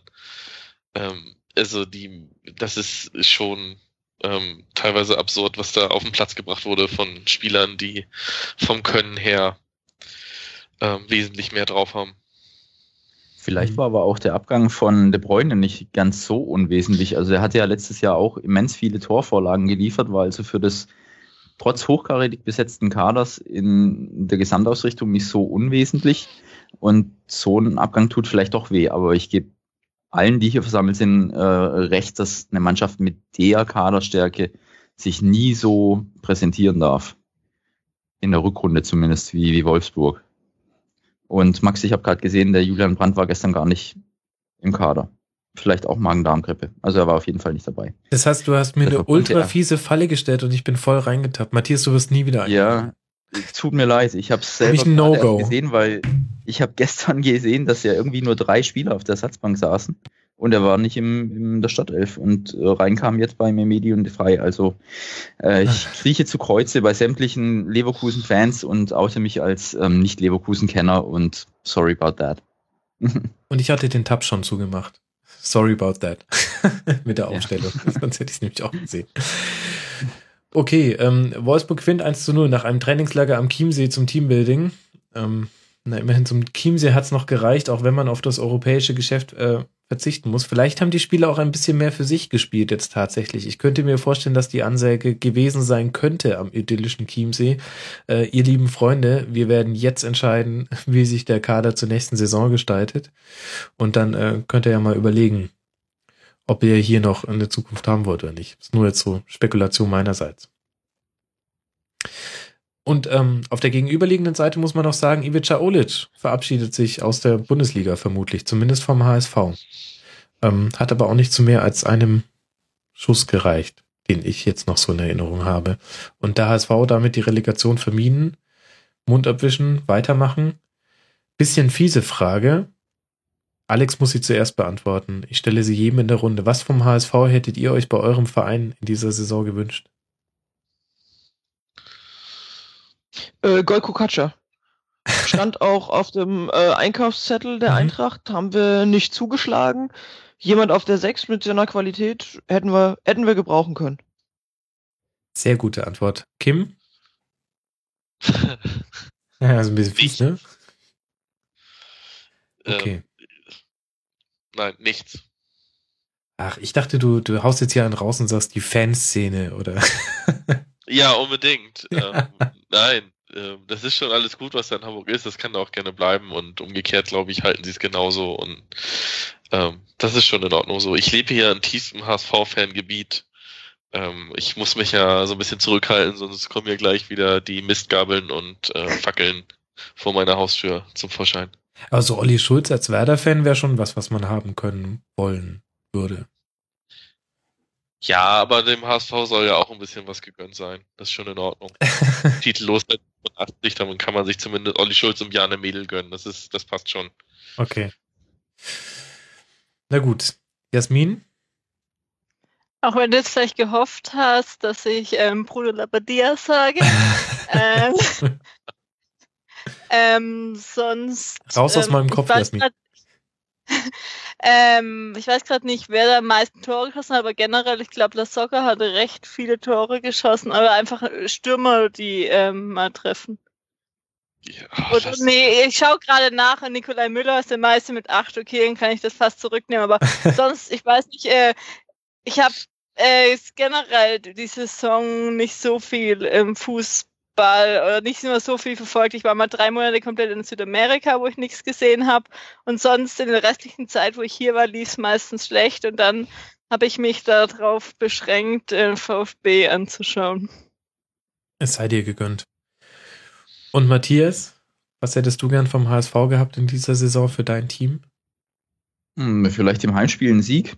also dann hätten wir sechs Punkte gegen den HSV geholt. Nee, also gar nichts. Also der HSV, der kriegt jetzt höchstwahrscheinlich unseren Keeper. Ähm, also deshalb äh, vom HSV, da gibt es zwar eine engere Beziehung durch die Darmstadt Connection Lilicevic und Las, ähm, Lavadia und auch Eddie Söser, aber nee, also HSV hat sich äh, frühzeitig dann doch irgendwie den Klassenerhalt gesichert, aber da hätte ich jetzt nichts einfordern wollen. Alles gut. Mhm. Ich hätte ja gedacht, du sagst die Heim, also Stärke in Anführungszeichen, halt stärker als Darmstadt. In der Heimtabelle ist Darmstadt ja auf Platz 17 mit 12 Punkten und der HSV immerhin auf Platz 13 mit 19 Punkten. Ja, aber wir haben ja bei einem HSV gewonnen. Deshalb ähm, hat unsere Auswärtsstärke deren Heimstärke äh, mindestens äh, ausgeglichen, wenn nicht sogar überwogen das muss man sich sowieso nochmal vor Augen führen. Die Auswärtstabelle am 33. Spieltag, das heißt, sie ist fast komplettiert, liebe Hörer. Haltet euch fest, Platz 1, 2, 3, Bayern, Dortmund, Leverkusen, okay, soweit, so langweilig. Und jetzt geht's los. Darmstadt auf Platz 4, Augsburg auf, Platz 5, Mainz auf Platz 6 und Köln auf Platz 7. Und hinten drin, das tut jetzt einer hier in der Runde etwas weh, Wolfsburg Platz 16, Gladbach Platz 17 und die Eintracht Platz 18. sind, wir, sind wir am Ende? nee, nee, wir müssen jetzt noch den, den Rekordmeister loben. ich, ich muss weg. Aber äh, wahnsinnig interessant. Ich, ähm, wenn ich die Zeit habe, dann werde ich mal nachrecherchieren, ähm, wie oft die Differenz so groß war ähm, zwischen ähm, Heimtabelle und Auswärtstabelle in den letzten Jahren. Ich finde das, also mir persönlich ist das tatsächlich aufgefallen, auch in Tippspielen. Auswärtssieg, ähm, guter Tipp, guter Außenseiter-Tipp in dieser Saison. Und gerade bei den genannten Mannschaften Augsburg, Mainz, Köln, die haben da wahnsinnig viel gerissen und andere nicht. So, ein Spiel haben wir noch nicht besprochen. Ich weiß, dass es euch die ganze Zeit schon unter den Fingern brennt. Ihr möchtet endlich dem aktuellen und amtierenden deutschen Meister huldigen zum 26. Mal der FC Bayern. Äh, boah. Alex, 2 zu 1 gegen Ingolstadt gewonnen. Was bleibt außer dem psychedelischen Rasenmuster des Ingolstädter Rasens haften? Eigentlich nicht so viel. Was bleibt haften? Das ist eine gute Frage. Dass Sebastian Rode gespielt hat, seine fünf Minuten Einsatz bekommen hat und daher am Ende mit der Mannschaft auf dem Rasen jubeln durfte und sich euphorisch für eine Meisterschaft feiert, bei der er drei Einsätze hatte. Ich höre äh, so eine gewisse hm, Kritik, Zurückhaltung. Ja, also mh, hm, ja, also ja, ganz so kritisch bin ich da gar nicht. Äh, letztes Jahr habe ich ihn wirklich sehr gefeiert, ähm, mhm. weil ich nicht gedacht hätte, dass uns A sein Abgang so wehtut und weil ich ihm nicht zugetraut hätte, dass er sich bei den Bayern hält ähm, und da mehr als äh, über den Bankdrücker hinauskommt. Und das hat er in der letzten Saison sehr, sehr gut gemacht. Äh, in dieser Saison kam er halt überhaupt nicht mehr zum, zum Einsatz. Und ich glaube, der hat äh, jetzt Twittern und äh, Instagram von Philipp Lahm gelernt und äh, schreibt da die, die wildesten, die wildesten Tweets. Das war ganz schön Inhaltslosigkeit und äh, findest du? Ich finde, Philipp Lahm ist ein toller Twitterer, dem sollte jeder folgen. Ja. Das, ähm, ja. Viel heiße Luft meinen Horizont, glaube ich. ist, äh die, aber die Posts auf Instagram sind doch noch besser. Ja, das stimmt, weil er da, also meine Theorie ist ja, dass er sich den Instagram-Account nur zugelegt hat, weil in seinem äh, Content-Marketing-Vertrag mit diesem Fußpflegehersteller drin stand, du musst auch Instagram-Posts absetzen. Und er hat dann gesagt, hä, was? Und dann hat seine Agentur gesagt, Philipp, entspann dich, komm mal runter. machen wir für dich. Wir machen das ähnlich, ähnlich souverän wie ähnlich alles wie dieses andere. Twitter. Ihr glaubt, dass Philipp Lahm Kenntnis davon hat? Oder es ist, es ist eine sehr, sehr gut aufgezogene Parodie. Das wäre dann auch toll. Naja, ähm, ja, ansonsten kann man vielleicht noch sagen, Lewandowski jetzt wahrscheinlich Torschützenkönig, hat zwei Buden gemacht, Aubameyang nicht getroffen. Das heißt, er hat jetzt 29 Treffer und Aubameyang 25. Das könnte reichen. Ähm, Und bei Ingolstadt noch ähm, der Rasenballhüttel. Ähm, Ralf Hasenhüttel hat jetzt bekannt gegeben, dass er tatsächlich zur RB Leipzig wechselt. Und den Großkreuz gemacht. Tränenreicher Abschied. Ach so. Mhm. Wobei Ist das Großkreuz nicht nicht Tuchel, äh, Klopp? Ja, da kann man sich drüber streiten. Das ist ein guter Punkt. Großkreuz hat sich ja auch nicht verabschiedet. Wahrscheinlich hat's Großkreuz da gelernt. Das könnte sein. Aber ist das nicht auch irgendwie noch schön? Also, ich habe durchaus auch kritische Stimmen zu diesem Wechsel gelesen, wobei vor allem, zumindest jetzt in meiner Filterblase, weniger aus Ingolstädter Richtung tatsächlich, sondern von vielen externen Leipzig-Kritikern. Hasenhüttl hat ja eigentlich genau das gemacht, was er vorher bei seinem Verein auch schon gemacht hat. Das hat uns Ralf Gundisch erst in der letzten Folge auch nochmal erklärt. Ähm, aber ich finde das ehrlich gesagt immer wahnsinnig ähm, schön zu sehen, dass die Leute auch emotional tatsächlich noch so involviert sind. Also wenn da ein Hasenhüttel eben einfach sogar auf der Pressekonferenz, wo er noch Zeit hatte, sich wieder 15, 20 Minuten zu sammeln, ähm, äh, mit Tränen erstickter Stimme irgendwie nur einen Satz von sich gibt. Ähm, ich, ich mag das. Ich stehe da drauf. Wobei ich glaube, der Wechsel auch kritisch bei den Ingolstadt-Fans gesehen wird. Also die hatten auch ein äh, Transparent in ihrer Kurve aufgehangen, auf dem irgendwie stand, äh, irgendwie so in dem, in dem Tenor lieber der Adjutant von Rangnick als der König auf der Schanze. Ähm, Mhm. Also ich glaube, da äh, ist ihm auch gehörig Kritik entgegengeflogen aus, aus den eigenen Reihen, was ich aber auch verstehen kann. Also Ja, aber nicht so viel, wie man, wie man vielleicht gedacht hätte. Also ich glaube, das Stimmungsbild ist tatsächlich sehr diffus. Also auch im Stadion gab es ja genauso auch äh, Danke Ralf Transparente. Also Naja gut, Ingolstadt ist ja am Ende des Tages äh, kein anderer Plastikverein wie äh, Red Bull Leipzig, ne? Also die große Oh, jetzt Kritik hast du aber wahrscheinlich ins Bienennest gestochen. Sie heißt Ed Odoratio auf äh, Twitter. Das sagst du noch mal. Ich hatte doch gesagt, nur den Vornamen. ähm, äh, ja, ist, ist ja so, ne? Ist aus dem, aus dem Nichts entstanden, viel Geld von Audi dahinter, äh, dass, dass da äh, die Fans nicht so emotional bei diesem Wechsel dabei sind, wie es jetzt gesehen wird von, von den ganzen Traditionsvereinen, äh, wie nun mal Eintracht Frankfurt auch einer ist, die, die natürlich was dagegen haben, dass die Vereine immer mehr Vormachtstellung auch in der, in der Bundesliga bekommen. Also ich meine, Leipzig wird nächstes Jahr dabei sein. Also ich hoffe natürlich die Eintracht auch, aber äh, das Spiel gegen Leipzig das hätte ich mir auch schenken können. Und von daher glaube ich, kommt deswegen so vehemente äh, Kritik an dem Wechsel eher von außerhalb als aus den eigenen Reihen. Mhm. Was die Emotionalität angeht, äh, klar hast du da recht. Natürlich ist es schön irgendwie zu sehen, dass, dass Leute auch irgendwie im Herz noch dabei sind. Und da würde ich aber auch einen kleinen Unterschied, ich- weiß nicht, wie du das siehst, ich würde da einen kleinen Unterschied machen zwischen Hasenhüttel und Großkreuz.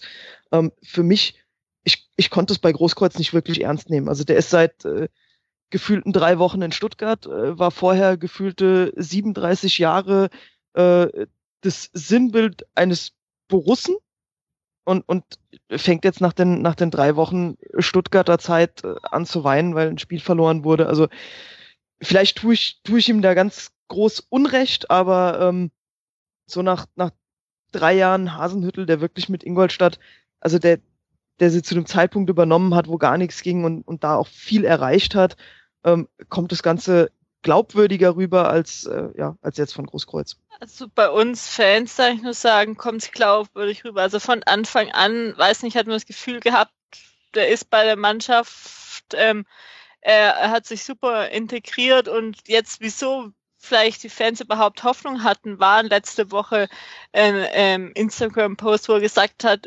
zusammenhalten, ähm, kämpfen, auf, Arsch aufreißen, wo das Einzige war, wo überhaupt mal was gehört hat aus dem Mannschaftskreis, dort etc., dass man Hoffnung hatte.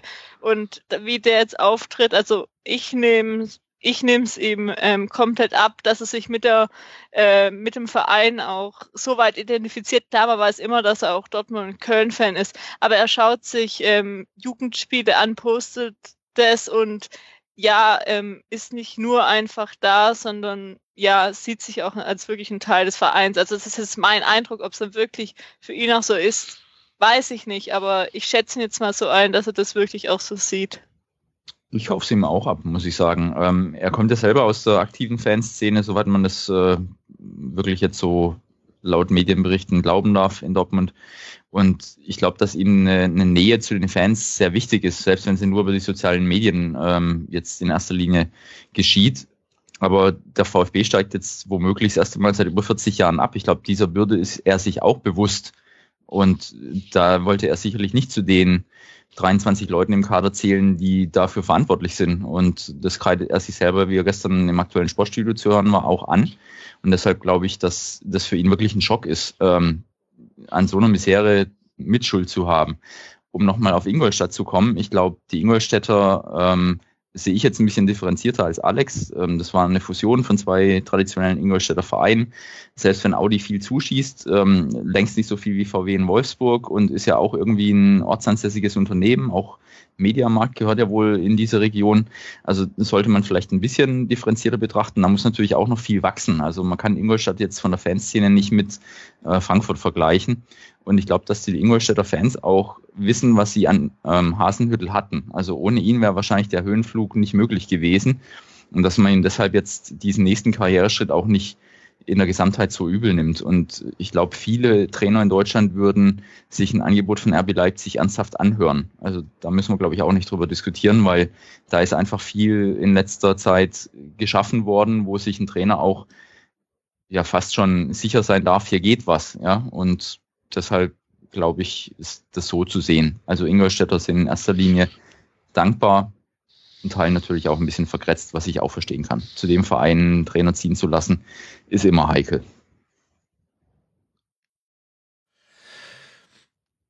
Sehr schön, wie wir jetzt über Ingolstadt gegen Bayern geredet haben und eigentlich kaum über die Bayern. Aber ist auch okay, meiner Meinung nach. War kein wettbewegendes Spiel und die Atletico-Niederlage im Sieg muss jetzt hier kein Thema sein. Fehlt euch denn noch was zu diesem Spieltag, was ihr gerne losgeworden wäret nach zwei Stunden irgendwas? Ihr pennt schon alle, auch vollkommen zurecht. Dann, dann machen wir, dann machen wir die Kiste nämlich hier auch dicht. Das, äh, das hat ja keinen Sinn.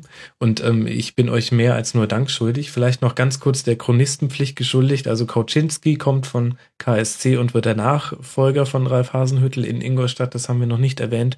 Und wenn wir in die zweite und dritte Liga gucken, dann sind da auch Entscheidungen gefallen. Freiburg gewinnt die Zweitligameisterschaft, äh, bekommt diese schöne Felgen. Ähm, die nicht nur der Felgenralle ähm, schon gerne in der Hand hatte. Ähm, Leipzig wird Zweiter und der Club kommt in die Relegation. Das war alles schon klar. Und in der dritten Liga ist ähm, Erzgebirge Aue wieder aufgestiegen in die zweite Liga. Und die Würzburger Kickers, eine Sensation, die ein bisschen unter dem Radar läuft, haben den Relegationsplatz gesichert. Und die sind ja erst als Aufsteiger in diese Liga gekommen. Ähm, da darf man gespannt sein, gegen wen die dann in der Relegation ran müssen. Der Abstiegskampf in der zweiten Liga extrem spannend. Ähm, Duisburg 29 Punkte, Frankfurt 29 Punkte, Paderborn 28 Punkte. Zwischen diesen drei Teams werden zwei direkt runtergehen und einer in die Relegation und ähm, die Fortuna auf 15 mit 32 Punkten äh, erwischt es nur noch in außergewöhnlichen Fällen. Und wenn man sich dann anguckt, gegen wen die so spielen, dann sehen wir, alle drei haben Heimspiele. Und zwar Paderborn gegen Nürnberg, Duisburg gegen RB Leipzig, also quasi ganz unten gegen ganz oben, und der FSV Frankfurt gegen 1860. Alex, willst du uns noch was zu Frankfurt erzählen? Ich würde mir natürlich wünschen, wenn sie in der zweiten Liga bleiben, aber äh, gegen, gegen Düsseldorf haben sie es äh, tatsächlich verkackt. Ähm, aber da ist ja auch äh, Friedhelm Funkel, der Abstiegsbewahrerheld, am Werk. Mhm. Ähm, äh, ja, also ich äh, drücke ihnen, drück ihnen beide Daumen, dass sie in der zweiten Liga bleiben und äh, hoffe, dass nächsten Spieltag keiner in Frankfurt absteigt. Sehr schön formuliert. Ein da ist auch ein Verein im FSV, der, bei dem der Trainerwechsel mal gar nicht aufging. Also ich glaube, Götz hat noch kein Spiel gewonnen, oder? Oder geschweige denn gepunktet. Also das ist natürlich wirklich auch ein Sinkflug. Der ist mhm. wirklich bitter. Ja, Wahnsinn. Und was man nicht vergessen darf, ähm, Sandhausen ja schon seit einiger Zeit gerettet, Platz 13 jetzt mit 40 Punkten und die haben ja Punkte abgezogen bekommen. Da muss man wirklich auch seine Hüte ziehen. Das war nicht so in der Art vorherzusehen. Vor dieser Saison. Gut. Machen wir die auch Bielefeld, wenn ich das noch aus, aus Darmstädter Sicht ähm, sagen darf, ja. Gratulation an Bielefeld, die ja auch gegen uns als damaliger Aufsteiger denkbar bitter in die Dritte wieder zurück mussten, sich jetzt nach einem Wiederaufstieg doch einigermaßen souverän halten konnten. Also auch Glückwunsch an den alten Kontrahenten. Mhm. Sehr schön. Jetzt ähm, haben wir hier ganz viel Rosen um den Mund geschmiert. Und ich muss sagen, wenn man die zweite Liga so abkappt, also die ersten drei jetzt eben dann hochwandern lässt, egal was mit dem Club tatsächlich passiert, dann haben wir St. Pauli, Bochum, Braunschweig, Union, KSC, FCK und dann Heidenheim und Fürth. Und wenn ich mir da jetzt einfach nur draufrechne, wer so aus der Erstliga runtergeht, damit tue ich euch natürlich ganz weh, aber das ist schon wirklich krass. Also der, der Abstieg der Traditionsvereine, der in den letzten drei Jahren als Schreckgespenst immer wieder an den Horizont gezeichnet wurde, in diesem Jahr wird es zwei mindestens erwischen. Egal wen von, von euch jetzt auch hier in der Runde es dann trifft. Ähm, und das wird dann eine ganz komische zweite Liga, glaube ich ähm, weil man als, als etwas emotional distanzierterer dazu dann doch einen höheren Bezug hat. Ist so meine Vermutung. Jetzt habe ich doch wieder viel erzählt. Ich danke euch. Ich äh, danke euch sehr für die Zeit, die ihr euch genommen habt. Ich ähm, drücke euch die Daumen, dass ihr ähm, den 34. Spieltag gut übersteht in, äh, in allen Richtungen und ähm, dass wir im bestmöglichen Fall, dass ihr ihn so übersteht, dass ihr in dieser Runde nochmal zusammenkommen würdet, würde ich euch einladen. Keine Angst, ich tue es nicht. Ihr habt eure Schuldigkeit getan, erstmal. Aber ich werde mich wieder melden. Und zwar bei euch allen Vieren. Bei Jasmin, at Yasi2106 vom sehr empfehlenswerten Brustring Talk. Hört da wirklich rein. Ähm, Jasmin, vielen herzlichen Dank. Danke, dass ich dabei sein durfte. Ciao. Es wurde Zeit. Und ich danke sehr Alex at Odoratio vom Eintracht Frankfurt Podcast, den ihr auch unbedingt hören müsst. Vielen Dank, Alex. Immer wieder gern. Und außerdem vielen Dank dem ähm, wortreichen Silbenverschwender Kim at Kimosch 46 vom Weserfunk. Jo, sehr gerne. das waren wieder drei. Ich mache drei Striche. Und vielen Dank äh, Matthias Kneife at Kickmatz19 äh, Buchautor und ähm, Autor beim Kickschuh-Blog. Und ich frage mich, wann machst du einen Darmstadt 98 Podcast? Gute Frage, ja, wenn ich die Zeit hätte. Du kannst mir ja gerne Tipps geben. Also es gibt sicherlich auch schon Mitstreiter, aber das Zeitproblem äh, ist wirklich die Krux. Aber es war mir eine Ehre und wieder ein Vergnügen, hier dabei gewesen zu sein. Vielen Dank, Max. Ja, äh, sehr gerne. Und zum Zeitproblem möchte ich nur sagen, also wer, wer an einem Sonntagabend die Zeit hat, sich für mich über zwei Stunden 30 Minuten Zeit zu nehmen, der wird ja wohl einen eigenen Podcast machen können. ja, sollte ich nochmal in mich gehen. Wir müssen dann nachher nicht noch schneiden. Ja, wobei geschnitten wird hier nicht so viel. Ich muss nur ähm, vorne und hinten was wegschneiden und dann äh, den ganzen, die Shownotes werden, werden immer dick. Okay, ähm, ich danke euch wirklich sehr. Ich kann nur allen empfehlen, das hier war jetzt, waren jetzt auch gleich schon die Podcast-Grüße an alle drei genannten Podcasts. Ähm, hört da unbedingt rein. Es lohnt sich, nicht nur jetzt zum Saisonfinale. Und außerdem kann ich schon die Besetzung für die nächste Sendung ankündigen. In der nächsten Schlusskonferenz werde ich wieder sprechen mit Stefan Rommel und mit Tobias Escher. Findige Rasenfunkhörer erinnern sich, mit denen habe ich die Saisonvorschau aufgenommen. Die Ausgabe zum 17. Spieltag und jetzt die Ausgabe zum 34. Spieltag. Wir werden uns messen an unseren eigenen Prognosen. Es wird lustig für euch, wehtun für uns. ähm, und dann schauen wir mal, ähm, was das für eine Sendung gibt. Keine Ahnung. Kommt vermutlich am nächsten Sonntag, wenn es der Fußball und der Podcast Gott, wenn es beide so wollen. In dem Sinne wünsche ich euch eine schöne letzte Bundesliga-Woche. Ähm, viel Spaß beim Saisonfinale, welchem Verein auch euer Herz gehört. Und dann hören wir uns wieder im Rasenfunk. Bis dahin macht's gut. Ciao.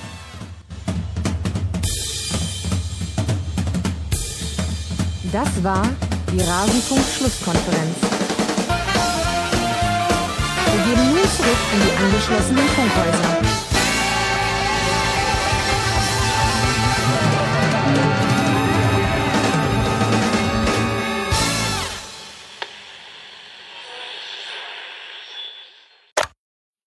Ich dachte immer schon, der Eintracht-Podcast geht lang.